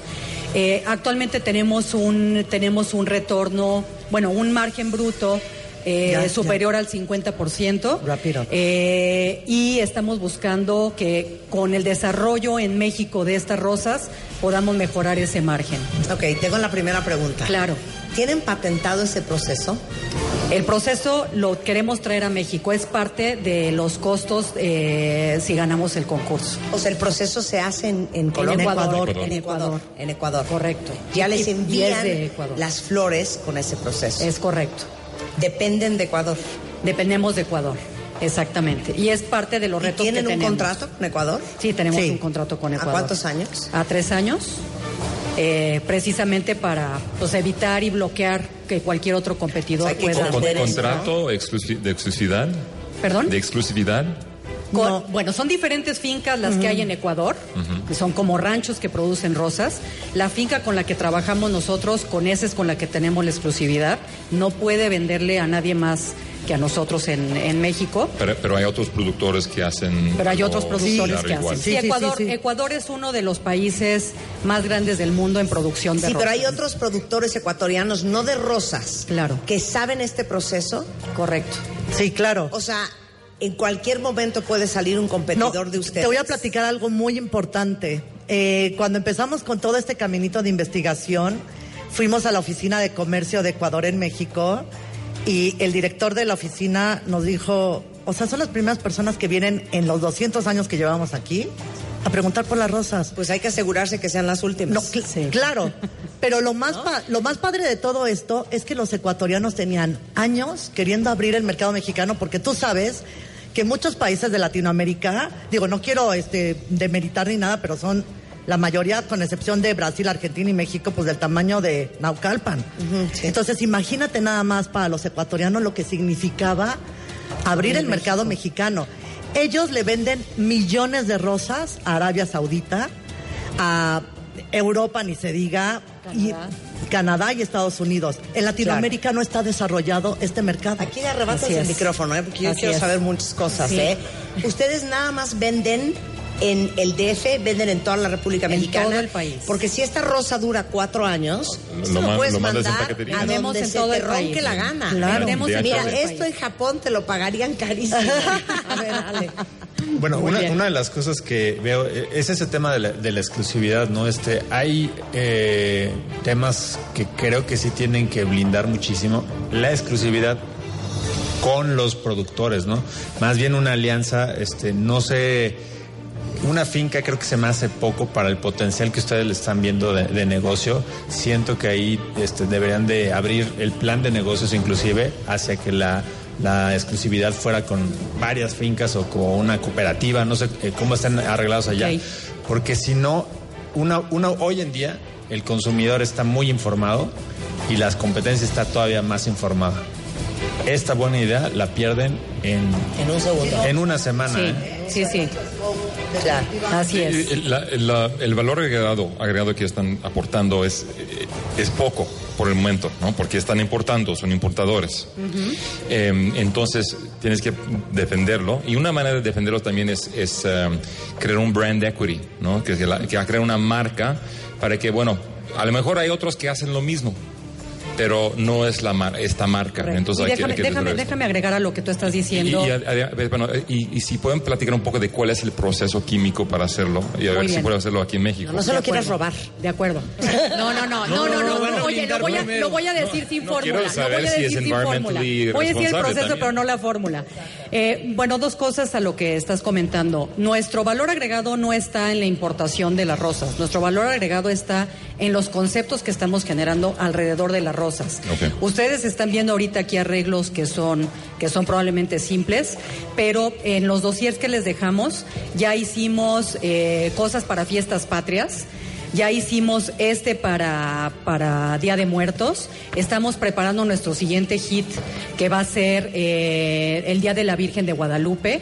Y estamos haciendo cosas especiales también para Navidad. Entonces, no nada más es traerlas y ponerlas en una casa, en una caja que esté fancy. Estamos preocupados en crear conceptos que sean innovadores y que eso sea lo que nos permita diferenciarnos del mercado. Ese es uno. Dos, sobre el proceso que comentas, el proceso es relativamente simple, sin secretos. Eh, se deshidrata la, la rosa. Después se, se mete a un proceso químico en donde trae... Donde Cuya trae- fórmula no se te va a revelar. Exactamente. Exactamente. A menos que quieras, a menos que quieras ser nuestro socio, Sí. eres bienvenido. Eh, y en esta fórmula es donde vienen todos los componentes que permiten que la rosa se preserve. La analogía que hemos usado, que no es la más bonita, es la de una momia, ¿no? Tú momificas un cuerpo, el cuerpo sigue siendo un cuerpo humano, un cuerpo natural, simplemente se preserva a través del tiempo. Lo mismo sucede con este, con este tipo de, de, de proceso. Oigan, felicidades Lorena y, Sil- eh, Lorena y Silvia, ¿verdad? tus Eh, está padrísimo, está padrísimo. Eh, yo creo que tendremos oportunidad de platicar más con ellas el próximo viernes. Déjame agregar, déjame agregar una cosa, por favor, porque es muy importante por la inquietud que salió del tema de, del tema de Ecuador. Eh, parte de- del atractivo que nosotros vemos en Enchúlame el Changarro es precisamente el potencial que vemos para México de desarrollar esa tecnología aquí eh, y que podamos llevar las rosas de México pues también a un, a un nivel más alto. Eso no nada más sería por la parte del orgullo mexicano, sino que también a nivel de margen nos permite alcanzar cerca del 75% de margen bruto. Entonces sí tenemos especial interés en hacer ese desarrollo. Muchas gracias, chicas. Gracias a ustedes. Para todos ustedes, Gracias. si quieren ver todo lo que tienen online, es Rose, R-O-S-E, atelier.mx. Es Rose Atelier eh, en Instagram con guion bajo y en Twitter es Rose Atelier 1. Eh, súper bonitas, la verdad, súper bonitas. Las felicitamos muchísimo. Eh, nuestra sexta, sexta empresa es eh, la siguiente. José Carlos de la Cruz. José Carlos de la Cruz. Capoya. Cafoya. José Carlos de la Cruz Sánchez, emprendedor, contratista en mantenimiento de presas. Tiene 40 años y vienes del Estado de México. Así es. Presas. Sí, trabajaba eh, como contratista. Trabajaba como contratista. Ah, muy bien. Y me vine a la tarea de buscar un producto porque este tipo de producto porque antes este pues yo donde yo vivo, donde yo trabajaba no existía café de grano que me diera el sabor que yo quiero, que yo busco. Entonces, eh, yo a mí me encanta mucho el café. Yo busco la manera uh, más rápida de conseguir un café sin tener que ocupar una cafetera debido a que no existe luz donde nosotros este, trabajamos, más que fogatas o todo ese tipo, porque trabajaba en la sierra. Pero este, ahora vengo con esta innovación de un sobre. Es un sobre de té filtrante. Ok. Es café de grano. Como si fueran bolsitas Como de si té. fuera una bolsa de té. Pero hay café. Es café. Muy bien. Sí, por favor. Viene con todas sus especias, canela, chocolate, eh, café de grano, café veracruzano o chiapaneco, que son de los mejores. eh, clavo y anís. Todas las propiedades de este tipo de café nos generan este, un estimulante, relajante y aparte también este, son buenos y beneficiosos para la salud, en este caso para los triglicéridos, para bajar este, los índices grasos también en la sangre. Y pues, ¿por qué decidí sobre un café de grano? Porque este, es 100% puro, muchísimo más que si fuera un, un café soluble. El café soluble lo que único que hacen es eh, hervir, sacar un extracto del- del café y posteriormente este, después lo deshidratan para que entonces eh, saquen este, eh, el polvito del café y después posteriormente le ponen químicos para sacar un café soluble y sin en cambio este es un café 100% natural. Muy bien. ¿Cuáles son tus proyecciones? ¿Qué necesitas? Mm, como ven, el tipo de sobre que yo estoy haciendo lo hago en casa, lo hago este, artesanal. Yo lo que quiero, quiero ganar el- el pro- el- este proyecto porque quisiera comprarme una máquina que me hace este tipo de sobre y a su vez también comprar este, el café ya directamente de, del campo. Apoyar a la gente veracruzana, apoyar a la gente chapaneca para comprar este tipo de, de granos de café. Alejandro. Se me hace, a mí, felicidad, la, la idea está increíble. Creo que tienes que hacer un poco más de trabajo de, de- de mercado, de valor de mercado, Ajá. de inteligencia de mercado, Sí. datos reales, porque puede ser que un producto que desde mi punto de vista lo puedes llevar a ser gourmet, Sí. lo vayas a, a poner en una categoría que está muy competida en precio. Entonces tienes que tener muy claro a qué mercado lo vas a dirigir, cuánto va a valer tu producto, para que entonces hagas desarrollo, lo que dices que vas a hacer con el premio, ¿no? Este, eh, empaques, una imagen atractiva, Eso es lo este que tema, porque no sé si ya tienes toda esa información hoy en día o nada más Sí, es una no, buena ya, idea. te- ya tengo la información. ¿A quién lo vas a dirigir? La máquina eh, ahorita va dirigido a todo tipo de gente que, pues por ejemplo, trabajan en la oficina y que no tienen tiempo de tomarse un café y, y, pues se llevan su sobre y la practicidad de tener, en este caso, en tiendas este, de supermercados y, y tiendas de conveniencia, que es lo más rápido y lo más viable. Oye, yo, yo sí pienso que pasa con este producto lo que creo que le pa- pasa a muchos emprendedores y empresarios, que dices, si funcionara, si fuera una buena idea, ya lo hubiera hecho alguien más. Así es. Yo en mi vida he visto café en, la, en un sobre de té. ¿Es porque no es una buena idea o es porque mi queridísimo José Carlos tuvo una idea genial que no se le ha ocurrido a nadie más? Y, y- y puede pasar, ¿eh? O sea, puede ser el primero con la idea. Yo, yo creo que lo que termina pasando con las pymes aquí es, estás en ese momento donde tienes que invertirle a tu producto. o sea, es. está hoy muy manual. Tienes que tener claridad de cuál es la presentación que quieres hacer de tu producto, definir tu mercado y lo que comentaban ahorita sí se me hace relevante. Si quieres dar ese paso para empezar a tener nuevos clientes, como lo marcas aquí en tu plan de negocio, tienes que tener muy concreto qué les vas a ofrecer, porque los clientes que estás marcando aquí esperan algo mucho más estructurado. Entonces, la idea puede ser muy buena, pero ¿cómo la vas a estructurar para arrancar? Es que yo, yo estoy pensando, te lo juro, José Sí. Carlos, Dime. que seguramente hace algunos años, cuando Nespresso presentó la primera idea de hacer un café en cartucho, alguien dijo, wow, qué brillante, o alguien dijo, o sea, qué raro, ¿por qué no se le ha ocurrido a nadie más? Hoy en día el café Nespresso está cotizado como pues el, ca- el café más fifi que puedes adquirir, ¿no? Por lo menos de forma casera. Esto puede convertirse en una gran, gran idea. O sea, pero esto debería de estar no solamente en los anaqueles de los grandes autoservicios, a lo mejor deberías hacer una alianza con Starbucks y en vez de estar vendiendo la bolsa entera del café, eh, tuvieran esta presentación. O sea, yo creo que tienes muy, muy buen futuro. Y perdón, Lexia Insight Solutions, que es una compañía de estudios de mercado cualitativos y cuantitativos, es parte de los aliados de Enchúlame el Changarro y de ganar tú tendrías la posibilidad de hacer un estudio de mercado con un valor de 250 mil pesos. Creo que es un, es un excelente concepto. Gracias. Pero creo que te falta mucho, mucho trabajo en la ejecución. Eh, como mencionó Alejandro, en términos del packaging, de la vista, pero también del producto. Yo lo estoy tomando el café y la verdad no me gusta. No, no me gustó, no, no, tiene, no, está suficiente fuerte. eh, no, creo que no está saliendo suficiente sabor ¿no? de, de la bolsa. Entonces, excelente idea. Eh, te falta trabajo en la ejecución. Muy bien. gracias. Pero bueno, te veremos el próximo viernes, José Carlos. Claro que sí, aquí estaré Para con que mucho gusto. va- te vayas con estas ideas y con estas preguntas y, y- y vengas aún mejor preparado el próximo viernes, ¿sale? Ok, sí, Pero gracias. muchas felicidades, es una gran idea. Por lo menos nos parece a Alejandro y a mí que somos los más buenas gentes del panel. Sí, yo no soy buena gente. Muy bien, él es José Carlos de la Cruz, es Café de la Cruz Cafoya, en Facebook es eh, Carlos de la Cruz Sánchez, pero la marca es Cafoya y es eh, la sexta empresa que presentamos dentro de los finalistas del Chula el Changarro, presentado por Scotiabank y nosotros hacemos una pausa y regresamos con el resto en W Radio.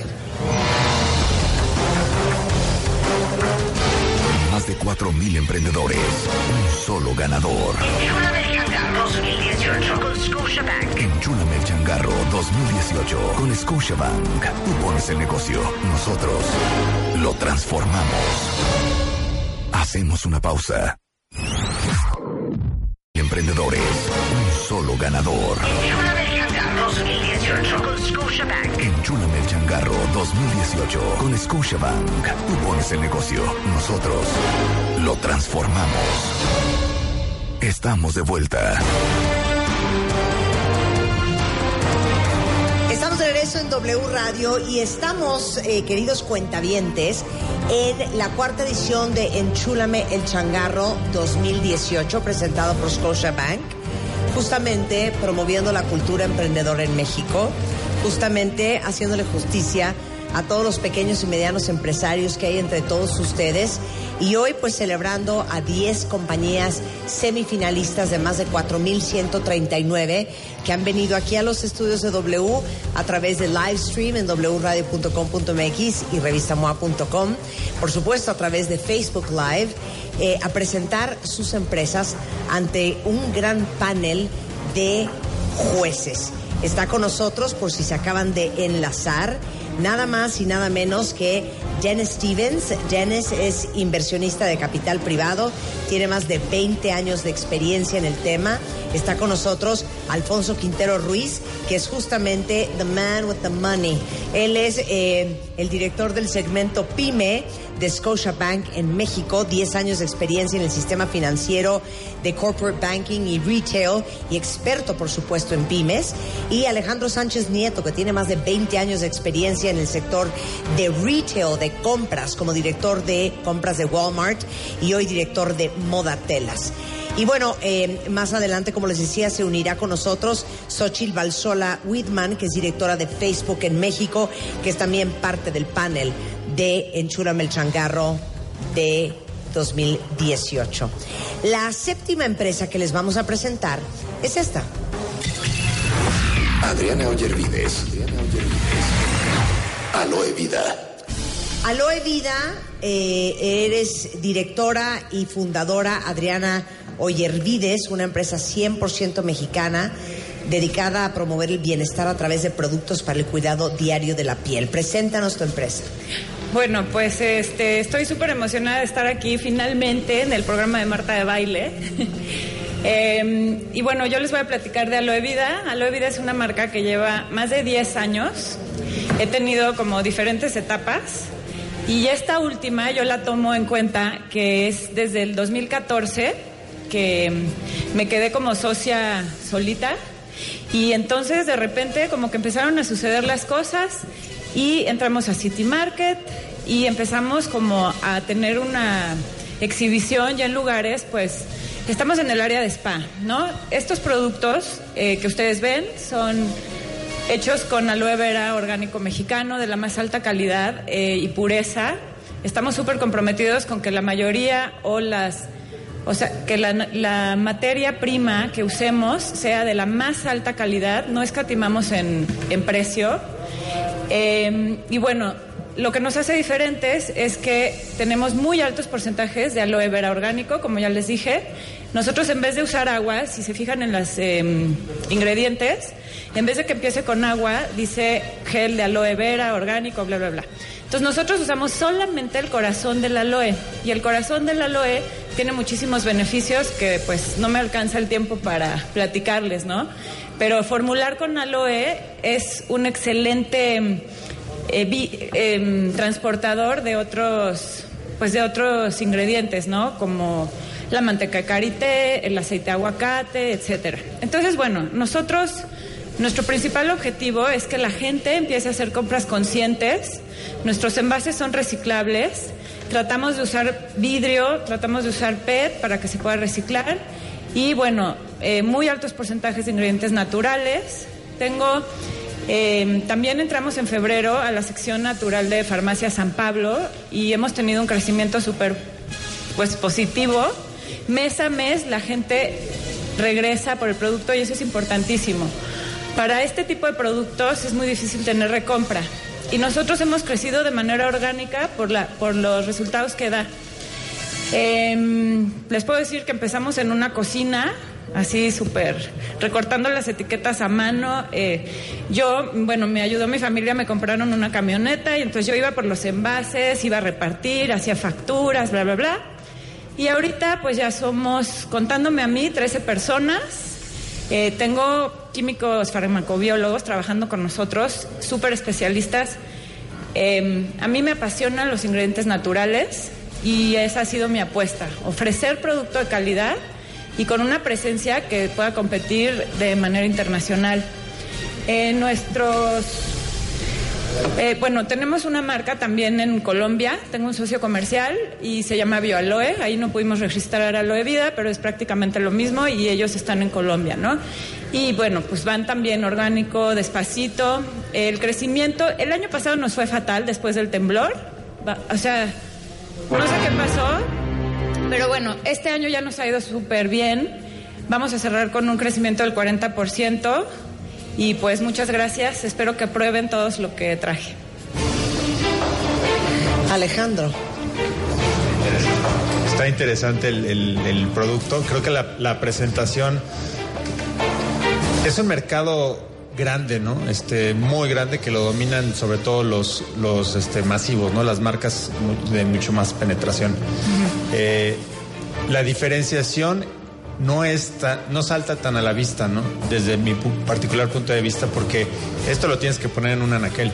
O sea, no va a haber una persona que te lo venda. Normalmente no, no existe eso, ¿no? Se ve como otros productos.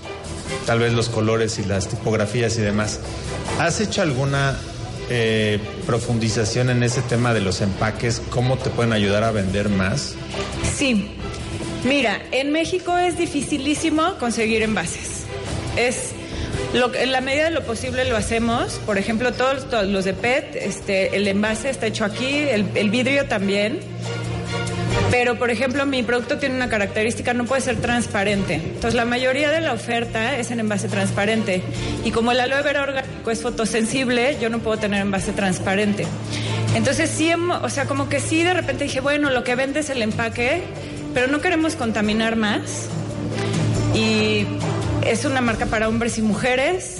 Y pues, como que es lo, Bueno, todos sabemos que la industria de la belleza es una de las industrias más crecientes a nivel mundial, que siempre hay espacio para todos, pero creo que un poco la preocupación de Alejandro es que si realmente quieres hacer crecer tu negocio, esto no debería de ser solamente un producto que encontraras en The Green Corner o en la sección de orgánicos de la farmacia o de City Market.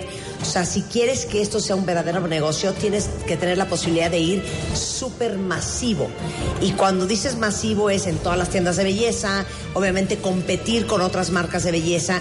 Y hoy en día que lo orgánico y lo que es más puro y lo que es más limpio y lo que es ecológico y lo que es autosustentable y eco-friendly es muy querido, ¿cómo puedes hacer para que este producto, sin que yo tenga que clavarme mucho en la etiqueta, venda solo la promesa o el brand equity en el cual está basado. O sea, lo que tú acabas de decir es fundamental. El aloe que nosotros tenemos casi casi no lo tiene nadie en todo el mundo. ¿Dónde está eso a simple vista en el producto? Aquí no se ve. No, no está. ¿No? Te lo tiene que Bueno. gritar. Cada o sea, uno Bueno, dice mira. 70%, 90%, 98% aloe. Sí. Todavía más grande. Eso sí, eso sí viene. Todavía más Eh, grande. Bueno, Hay ahorita- gente como yo que no ve. Lentes, estúpido. lentes para... Aquí están. Ahorita estamos, precisamente por eso, estamos desarrollando una marca junto con una tienda de belleza mundialmente conocida. No puedo decir porque es, es- pues es algo que va a suceder, pero ya viene una marca que se llama Loelab.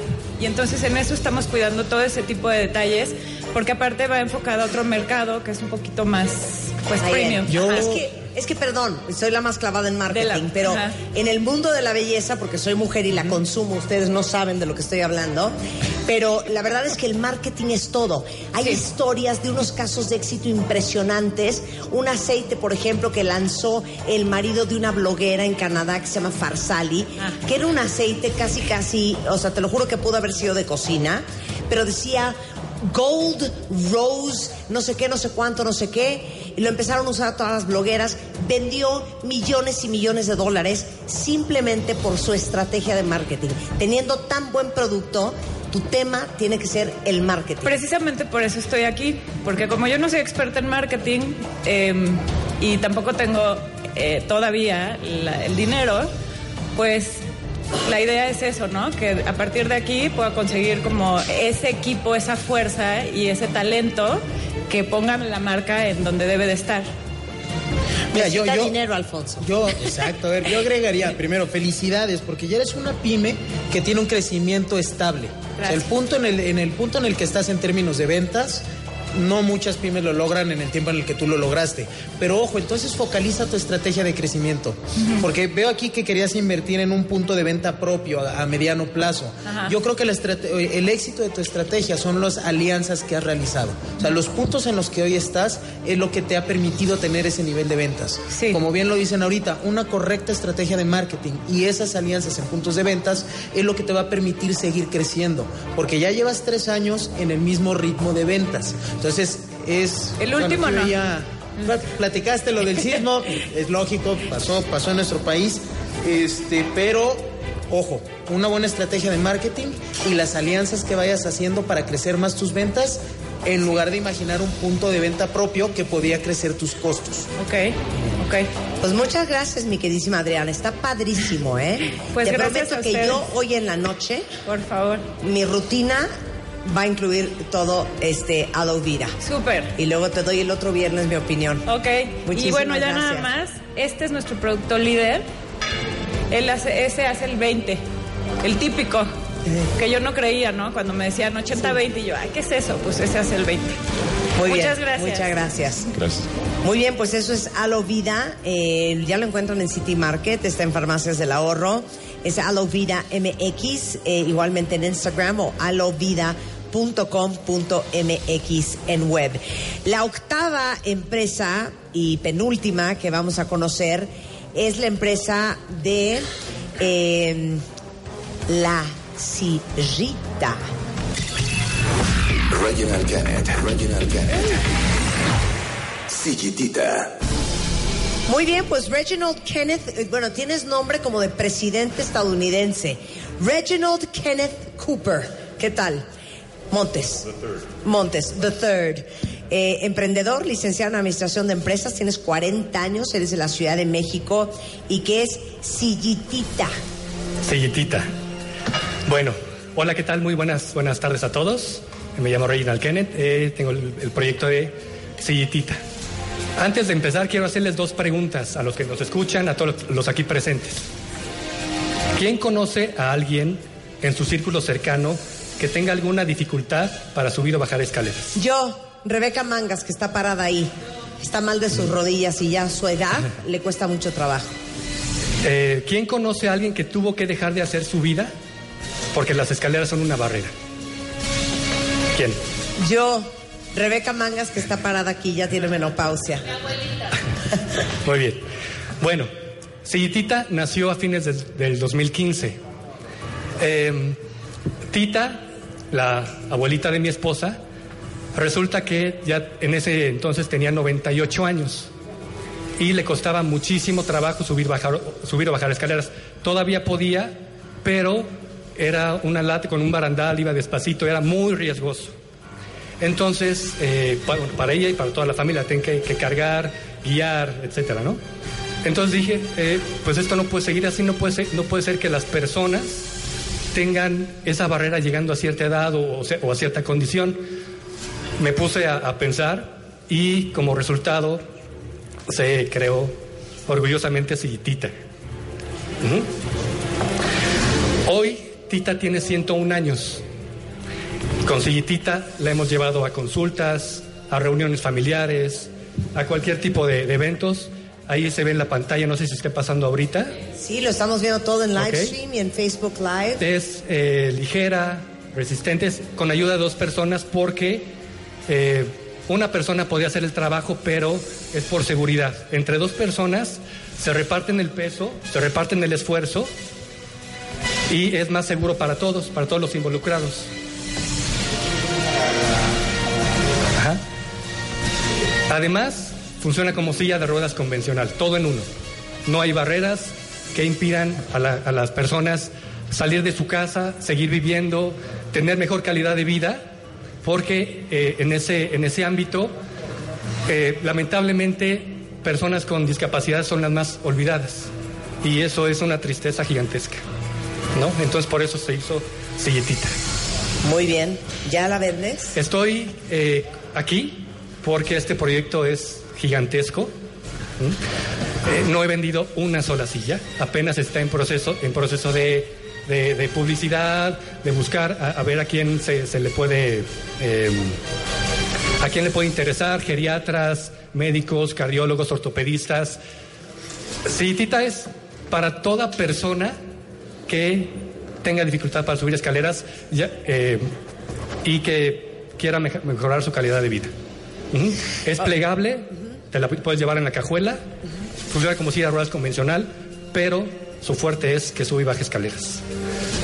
Y eh, estoy aquí porque eh, confío en este proyecto que puede ser gigantesco, bueno, que va a ser gigantesco, eh, porque puede generar muchos empleos y porque puede ayudar a miles y miles de personas. Preguntas, Dennis. Te veo ansioso.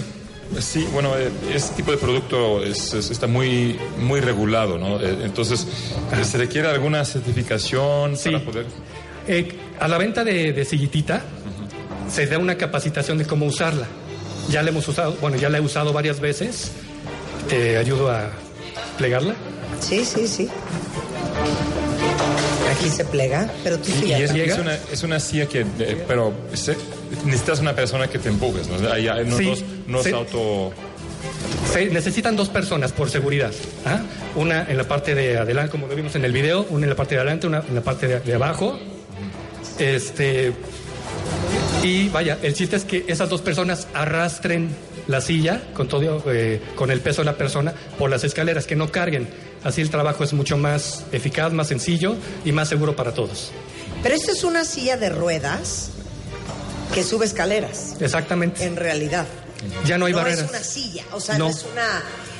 eh, vamos, si la necesito para subir escaleras, pues más bien pues me quedo ahí sentada en el centro comercial, pues esas tres horas que esté ahí. O sea, no es como que voy a usarla nada más para subir escaleras, ¿no? No, Y, y no hay sillas de ruedas así en México. no, no existe. O sea, es una silla de ruedas que es plegable, Plegable, transportable, ligera, Es, es resistente. una silla de ruedas para una ciudad irresponsable. Que no tiene Exacto. rampas de No hay acceso rampas. para Exacto. incapacitados, ¿no? Exacto. Está perfecto exacto. para México. Perfecto. Exacto, Sí. exacto. A ver, Ale, Alfonso. Y- y- sí, en un país que no hay cultura de para los discapacitados. Exacto. Están olvidados. El, el tema es que necesita asistencia sí o sí, ¿no? O sea, tiene que ser, el, el segmento de mer- de mercado tendría que ser para gente muy, muy grande, Sí. que ya no se puede, no puede mover o no tiene movilidad inclusive en un brazo, este, Y que no sea sola. y que no sea sola. O sea, Sí. eso no te, no te limita. No, no, no, no, porque eh, ¿cuándo has visto una persona que va solita en su silla de ruedas? Muy pocas veces, ¿no? Pero ya llegando a cierta edad, o sea, tenemos parientes, familia. Aquí en México, cuando alguien necesita de ayudas, los pintamos solos. ¿no? Eh, no hay limitaciones en ese sentido. ¿Y no sería una buena idea, independientemente de las ruedas, perdón Alfonso, también dar la posibilidad de que la puedas manejar solo? No quiero hacer eso, ¿No? porque eh, si va una escal- escalera de 10 escalones, si esa persona, si yo voy arriba, ¿no? porque el, el mayor, el mayor trabajo se hace la, parte, la persona que va arriba. Si esa persona se resbala, tropieza Sí, buen punto, o algo. Sí. no, no puede ser que una persona... Se puede, pero no está diseñada para eso porque Claro. la seguridad es primero. Claro, Alfonso o Denis. A ver, eh, yo, yo sí creo que, que requerirías un, un diferenciador en tu producto, porque al final termina siendo una silla de ruedas que puedes usar eh, dentro de las escaleras, pero que dos personas te tienen que ayudar para bajarla. Lo mismo sucede si no tuviera las tres rueditas. ¿Sí me explico? Entonces, esa es una. Y la otra es, me llama la atención, parecería más un producto en diseño, porque nos dices, oye, no he vendido ni uno. Ajá. Entonces, eh, cuando veo en qué invertirías el, el premio de, de resultar ganador, parecería que es un plan para un producto que ya está en venta. Entonces, este... Bueno, hay que pensar en grande siempre, ¿no? Eh, ahora, con respecto a tu otra pregunta, eh, ¿has intentado llevar una persona por escaleras con una silla de ruedas convencional? Sí. ¿Sí? Sí, sí, sí. No, a ver, ubico el diferencial, no, no Sí, te va sí, a pesar lo mismo que levantarlo. Pero creo que hay que encontrarle, o al menos tener algo que, que te dé una oferta de valor diferente. Sí. Que la gente cuando lo vea diga, perfecto, no quiero tener una, una silla de ruedas normal. O si ya te- necesito a dos personas para bajar o subir las escaleras, pues que me carguen. Sí. ¿Para qué necesito, me entiendes? ¿Para qué necesitaría yo la silla? Exacto. Esa sería otra pregunta.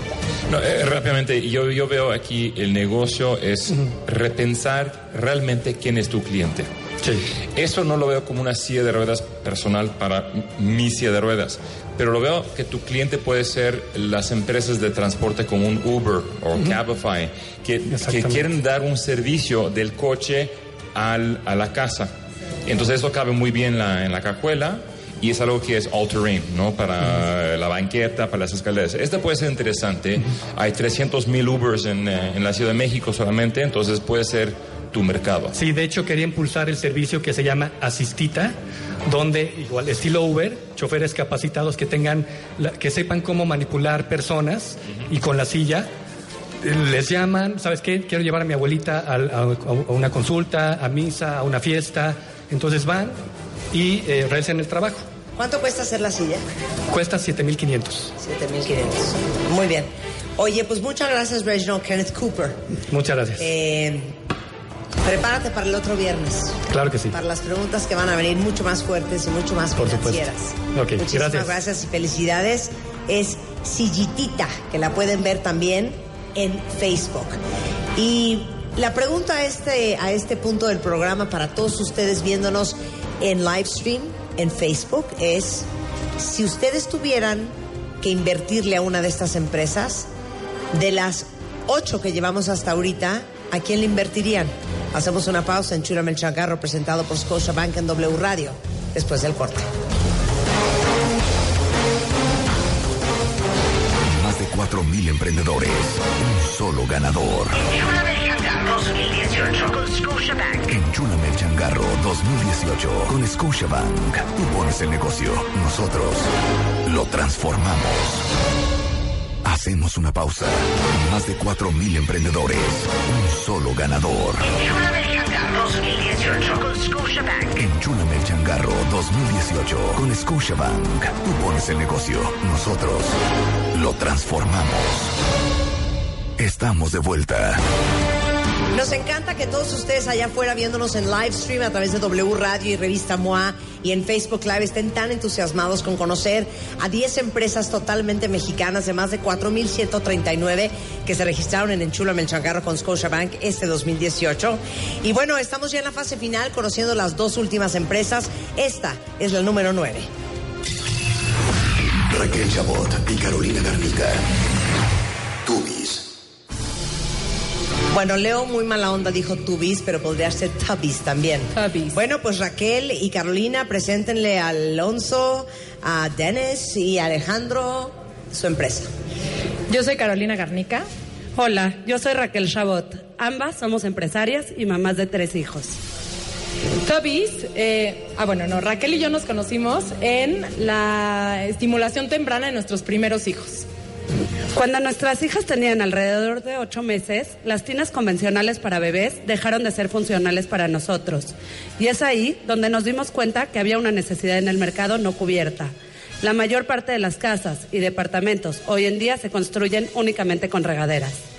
Tobis es un producto único en el mercado. Este, no necesitas hacer ninguna obra, no daña tus acabados, queda tu regadera intacta en el momento que tus hijos crecen y ya no la necesitas. Ok. Tobis es una tina totalmente sobrepuesta en regadera. Caben de dos a tres niños. Se sobrepone en el piso de la regadera. Lo único que hay que hacer es nivelar las patas a la regadera de cada quien. Está fabricada de fibra de vidrio y acrílico con una base en acero inoxidable. Ok. Se llena con el agua de la regadera, se vacía por su propio tapón push que arroja el agua al piso de la regadera. Ok. Por la inclinación natural de la regadera, el agua se va a ir hacia la coladera. Pesan alrededor de 17 kilos. Como vieron, no es nada difícil de mover. Cualquiera en casa la puede colocar. Te llega directo a tu casa. La pides por nuestra página tabis.mx. Eh, tenemos tres tamaños para que quepan en el 95% de las regaderas del país y caben de dos a tres niños en cada una de las regaderas. Se llena con 100 litros de agua, que es lo equivalente a 5 minutos en un baño de regadera. Entonces, en esto tenemos un ahorro de agua en cuanto al baño de los niños, ya que los bañas dos o tres al mismo tiempo. Tobis es una marca registrada. Contamos con una patente ya aprobada en México y en proceso en Estados Unidos. Somos una empresa formalmente registrada desde el 2015. Eh, perdón, ¿eh? tengo que.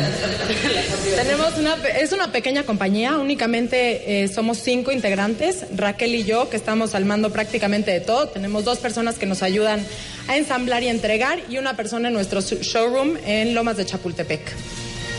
Esperamos ganar este premio. Nuestros sueños son muy grandes. Esperamos poder llegar a todas las casas de este país. Además, nos serviría muchísimo contar con información tan valiosa como es el, estadio, el estudio cualitativo y cuantitativo para poder crecer de una manera este, bien dirigida, ¿no?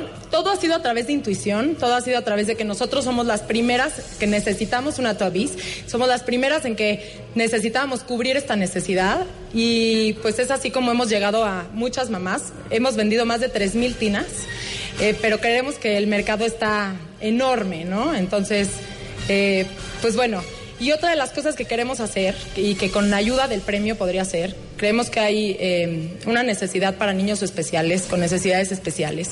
Nos ha buscado gente a la cual hemos podido ayudar, pero nos gustaría que a través del premio y a través de Marta, por supuesto, que creemos que es super mom influencer, eh, le podamos regalar una tina al mes a un niño con una necesidad especial y ayudar a los papás porque es definitivamente cambia la hora del baño. Muy bien.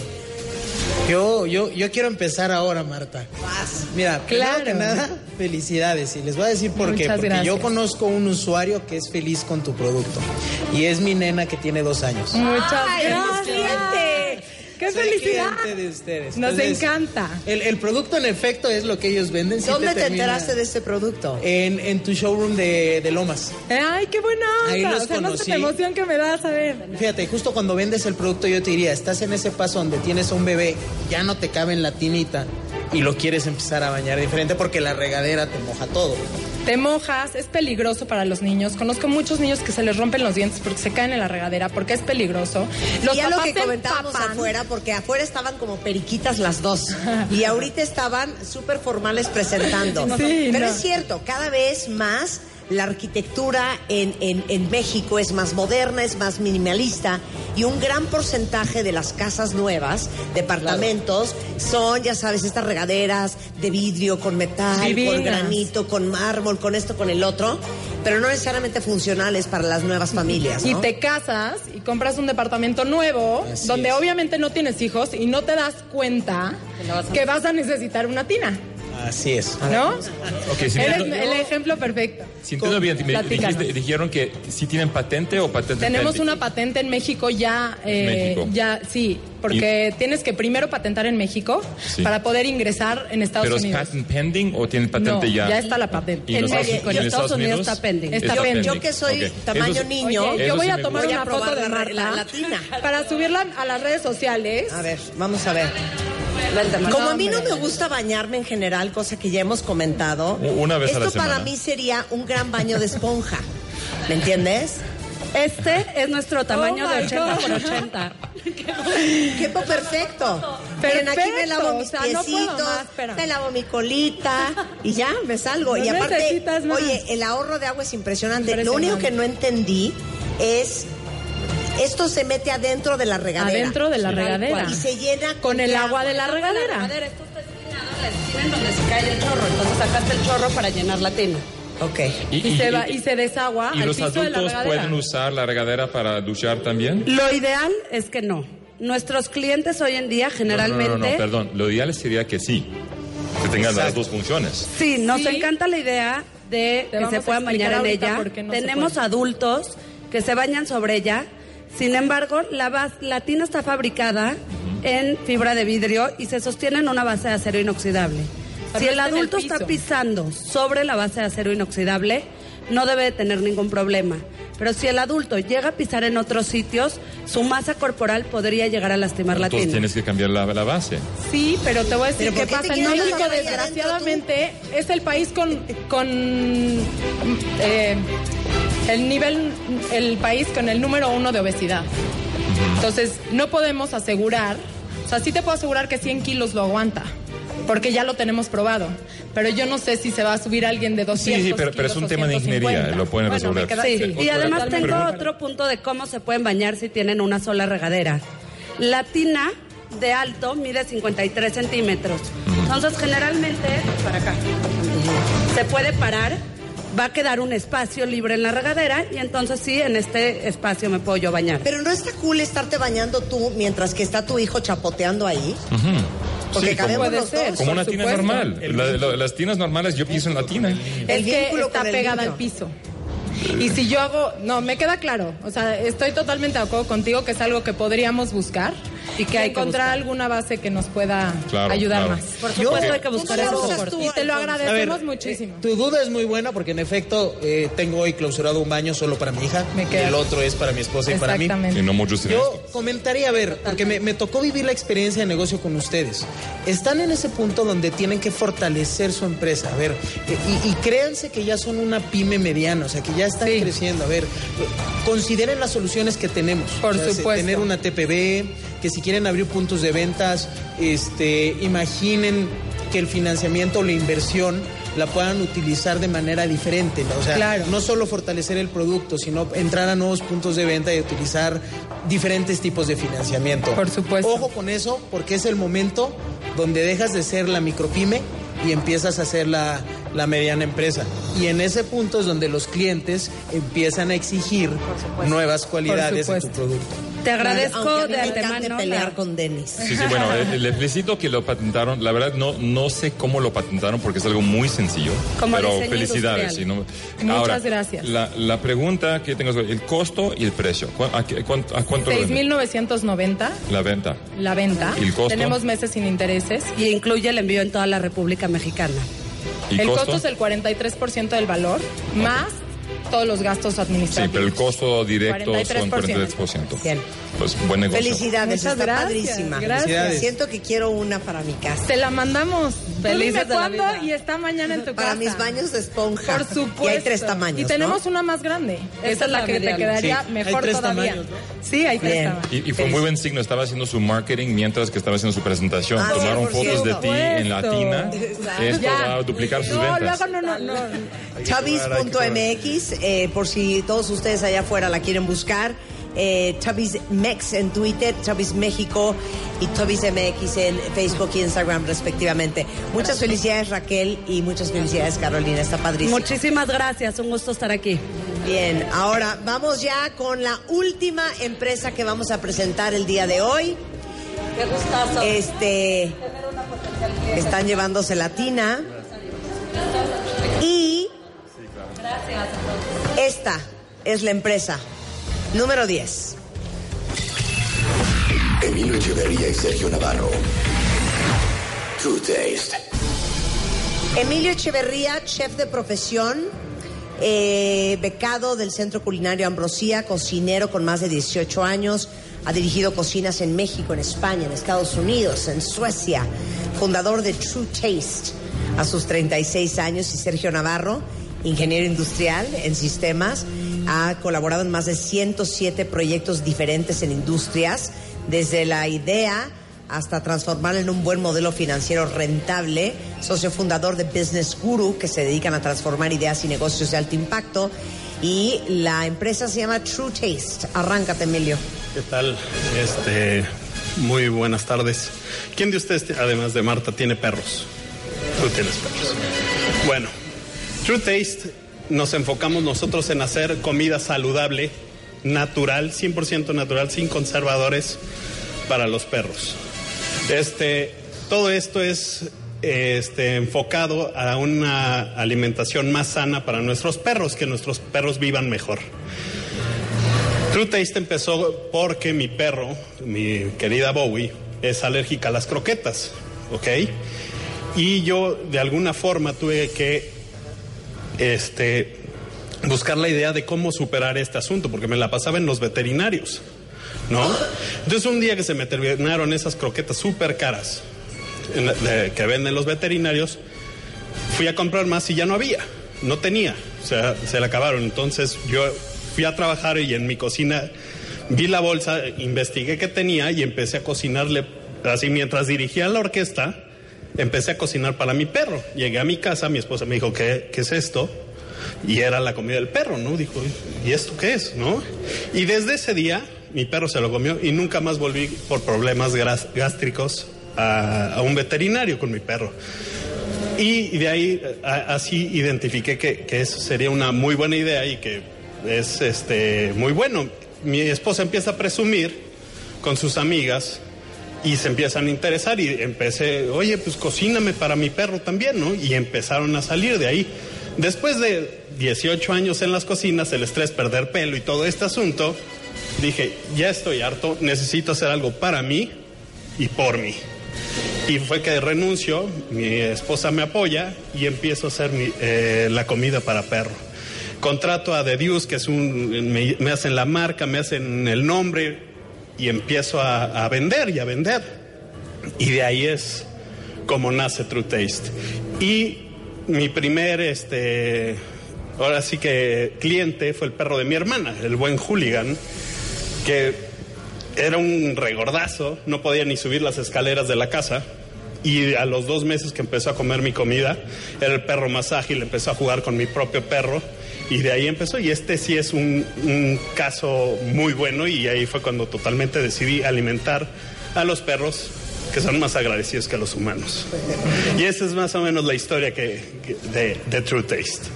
Ahora ya pasando para, para, para los números y todo esto que hacemos, pues también conforme fue empezando, porque apenas cumplí un año en julio, pues empezó a subir y, y- y empecé a tener clientes y esto es como una rentita, ¿no? Pues, cada perro eh, consume tanto, en promedio 3.5 kilos, ¿no? Y pues aquí este, el buen search les puede decir este, de los números. Arráncate, ingeniero industrial. Sí, pues mira, que sabe platico- despejar X y Y. Les platico un poco de los números. Por ejemplo, el primer mes que empezó ya True Taste a vender, estábamos vendiendo 70 kilos al mes. A día de hoy ya estamos en 480 kilos al mes. Aproximadamente tenemos eh, 60 clientes activos. Un 88% de recompra de clientes. Y todo esto hemos conseguido de una manera orgánica. No hemos hecho campañas, no hemos buscado este, alcanzar nuevos mercados, nada más es de boca en boca, de puros conocidos, ¿no? Un poco de cifras de este mercado. Eh, a nivel global, el año pasado se vendieron 90 billones de dólares en pura comida para mascotas. En México es, un mercado de 2 billones de dólares. En promedio en México tenemos 40.7 mascotas y en su mayoría son perros. Entonces, el mercado para, para este producto es inmenso Y pues justamente es por eso que estamos haciendo aquí, ¿no? Ya realmente dejar este esquema de, pues vamos a platicando, vamos viendo con mis amigos qué va pasando, allá realmente hacer un negocio. ¿Por qué? Porque hemos visto el potencial que tiene. A ver, algunas preguntas que de- dentro de la presentación de Hooligan y todo el tema del perrito sano, este, no se tocaron. ¿Qué cuidados requiere el producto? El producto te llega congelado. Todo esto es a domicilio, ¿no? Este, tú lo descongelas, puedes descongelarlo desde microondas o dentro de tu refrigerador y sirve, se determina la porción diaria dependiendo de- del tamaño del perro, del peso del perro y la edad del perro. Cosa que yo te, informo y te digo, ¿sabes qué? A partir, todos los días necesita tal porción y tú se la descongelas y se la das. Es un cambio de hábitos eh, totalmente a, lo de las croquetas. Las croquetas, imagínate darle de comer a tu perro algo que dura 20 años en un, ana- en un anaquel. ¿No? Eh, Son, son de las cosas que uno se tiene que acostumbrar a hacer esto, ¿no? Es un, es un, ahora sí, tenemos que cambiar la, las, este, lo que pasa todos los días, ¿no? O sea, de rutina. Oye, y la, la otra pregunta que yo tendría es, eh, entendiendo bien al cliente, It looks lovely. A It ver, la voy a probar. Ah, ¿verdad? No, oye, pero qué bonito. Veo Claro, frambuesas. Claro, es veo verduras, veo Tú frutas. sabes exactamente qué le vas a dar a tu perro y todo lo- lo- se cocina a mano, se pica a mano. Es como un restaurante, pero para perros. ¿cómo compite esto con el tema de conveniencia de la gente? ¿No? Menos tiempo, más rápido. eh, ¿qué, qué hacemos? ¿Cómo O sea, compite? ¿cómo, cómo lo han planteado eso frente a esto requiere que lo descongele? Claro, eh, esto va enfocado, tiempos, ¿no? esto va enfocado a personas que realmente aprecian a su perro, que, que, que les preocupa la salud de su perro. Ah, Yo no se lo pienso vender a alguien que realmente no tiene cuidados con el perro y que dice, no, a mí me salen 30 pesos a grande la croqueta y eso es lo que le voy a dar. No me interesa. Pero ¿no? entonces tu mercado Nuestro chico, ¿no? mercado va para gente que, que realmente aprecia y quiere a sus perros. Sí, ahorita- Que los trata como hijos. Por ejemplo, ahorita no sé si has visto cómo ha incrementado número de spas para perros, restaurantes pet friendly. O sea, te vas aquí a la vuelta de la Condesa y es impresionante la cantidad. Escuelas de perro, que ya no es lo de agenda veterinario en su jaula, sino ya es una escuela que te cobran colegiatura y todo. Oye, y un gran pitch de ventas de ustedes es el hecho de que ha incrementado muchísimo el cáncer Exacto. en perros, ¿no? El cáncer de perro, todo- es todas algo las que preocupa a enfermedades. todos los que amamos a los perros, pero sí, la vida eh, de este producto, si siempre será un modelo de distribución, ¿no? B2C, esto no va a poder vivir en las grandes retaileras, o sí, No. o sea, ¿cuál? Yo creo que son preguntas por si tienen un par más sí. que nos pueden contestar el próximo viernes este más, más profundo, ¿no? Claro. Pero, pero rápidamente, el precio por kilo y el costo por kilo. Este es de 100 pesos por, yo cobro 100 pesos por kilo y el costo es de 30, eh, de 33 el costo. Con la ampliación, porque ya estamos en proyectos de hacer esto, de pasar de las, de los 120 kilos que vendo a la semana, ya voy a pasar a las 3 toneladas. Ahí ya el costo sube al, al 50%. Entonces hoy en día es una empresa muy pequeña, ¿no? Ahorita Entonces es una- 120 exacto, kilos por no, semana. Tengo un año de, Sí. de, de hace y quieren crecer 36 veces. Sí, ¿no? sí. A 3000 Sí, ya está el, Kilos el proyecto semana. planchado y todo. Sí. Por ejemplo, este año se vendieron 2.800 kilos, que fue un promedio de 280 mil pesos de venta. Es- y fue con 60 clientes. Estamos buscando el próximo año es aumentar nuestra clientela de 60 a 230 para estar produciendo 1.600 kilos al mes. Digo, es un caso muy sui generis, pero yo creo que la pregunta obligada es, ¿esto a mayor producción les bajará el costo de ventas y por Claro. ende el precio? Sí, claro. Porque uno de mis perros es un Terranova que come kilo y medio de comida al día. Gastón. Eso significa que Gastón estaría consumiendo 150 pesos solo de comida al, día, día. por 30 por 30 días. Siento que lo quiero regalar. Sí, eh, eh, ese, ese es el costo de tener un perro grande, pero la gran mayoría de los perros que tenemos en nuestras casas son medianos a chicos. Los chihuahueños comen 400, 400 pesos al mes. Sí. Entonces no es tan desubicado, ¿no? Bien. Muy bien defendió, ¿eh? Emilio. Bajó el Si tienes balón. un perro enorme, pues págalo. Saca la cartera y págalo. Oye, está, está padrísimo, ¿eh? Está padrísimo porque a mí me da una gran ternura los perros. eh, que te ven comiendo en la mesa cosas deliciosas y ellos están castigados para siempre. este, pues comiendo lo que les damos todos los días. Muchas felicidades, Emilio y Sergio. Gracias. Nos vemos el próximo viernes. Claro. Sensacional. Gracias. Oigan, Gracias. y muchas felicidades, si quieren pararse a todos ustedes. Un aplauso para todos los 10 semifinalistas de Enchúlame el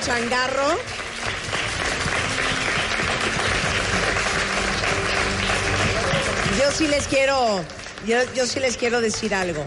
De verdad es que increíble que estén aquí, porque sin duda alguna emprender, no importa en dónde, no importa cuándo, siempre es un reto increíble. Eso habla de una persona y solo es de personas comprometidas, apasionadas, soñadoras, que están dispuestas a morir en la raya y el simple hecho de que ustedes hayan optado por el camino más difícil eh, en este mundo, que es el mundo del emprendedurismo, de pues el tamaño de mexicanos que son y para nosotros, para nosotros cuatro, para Sochi que ya conocerán en su momento, es un honor haberlos tenido en este estudio y que sean parte de Enchúlame el Changarro de este año. Muchas gracias.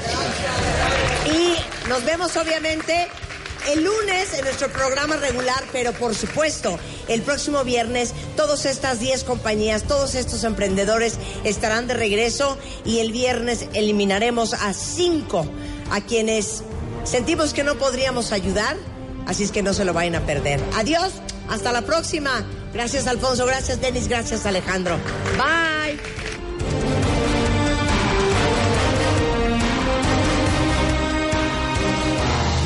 Crecer más, crear más, vender más. Enchúlame el changarro 2018 con Scotiabank. El cuarto casting se ha cerrado. Conoce a nuestros emprendedores seleccionados y siga su avance en wradio.com.mx o revistamoa.com. Si pones el negocio, nosotros lo transformamos. Enchúlame el changarro 2018 con Scotiabank. Solo por W Radio.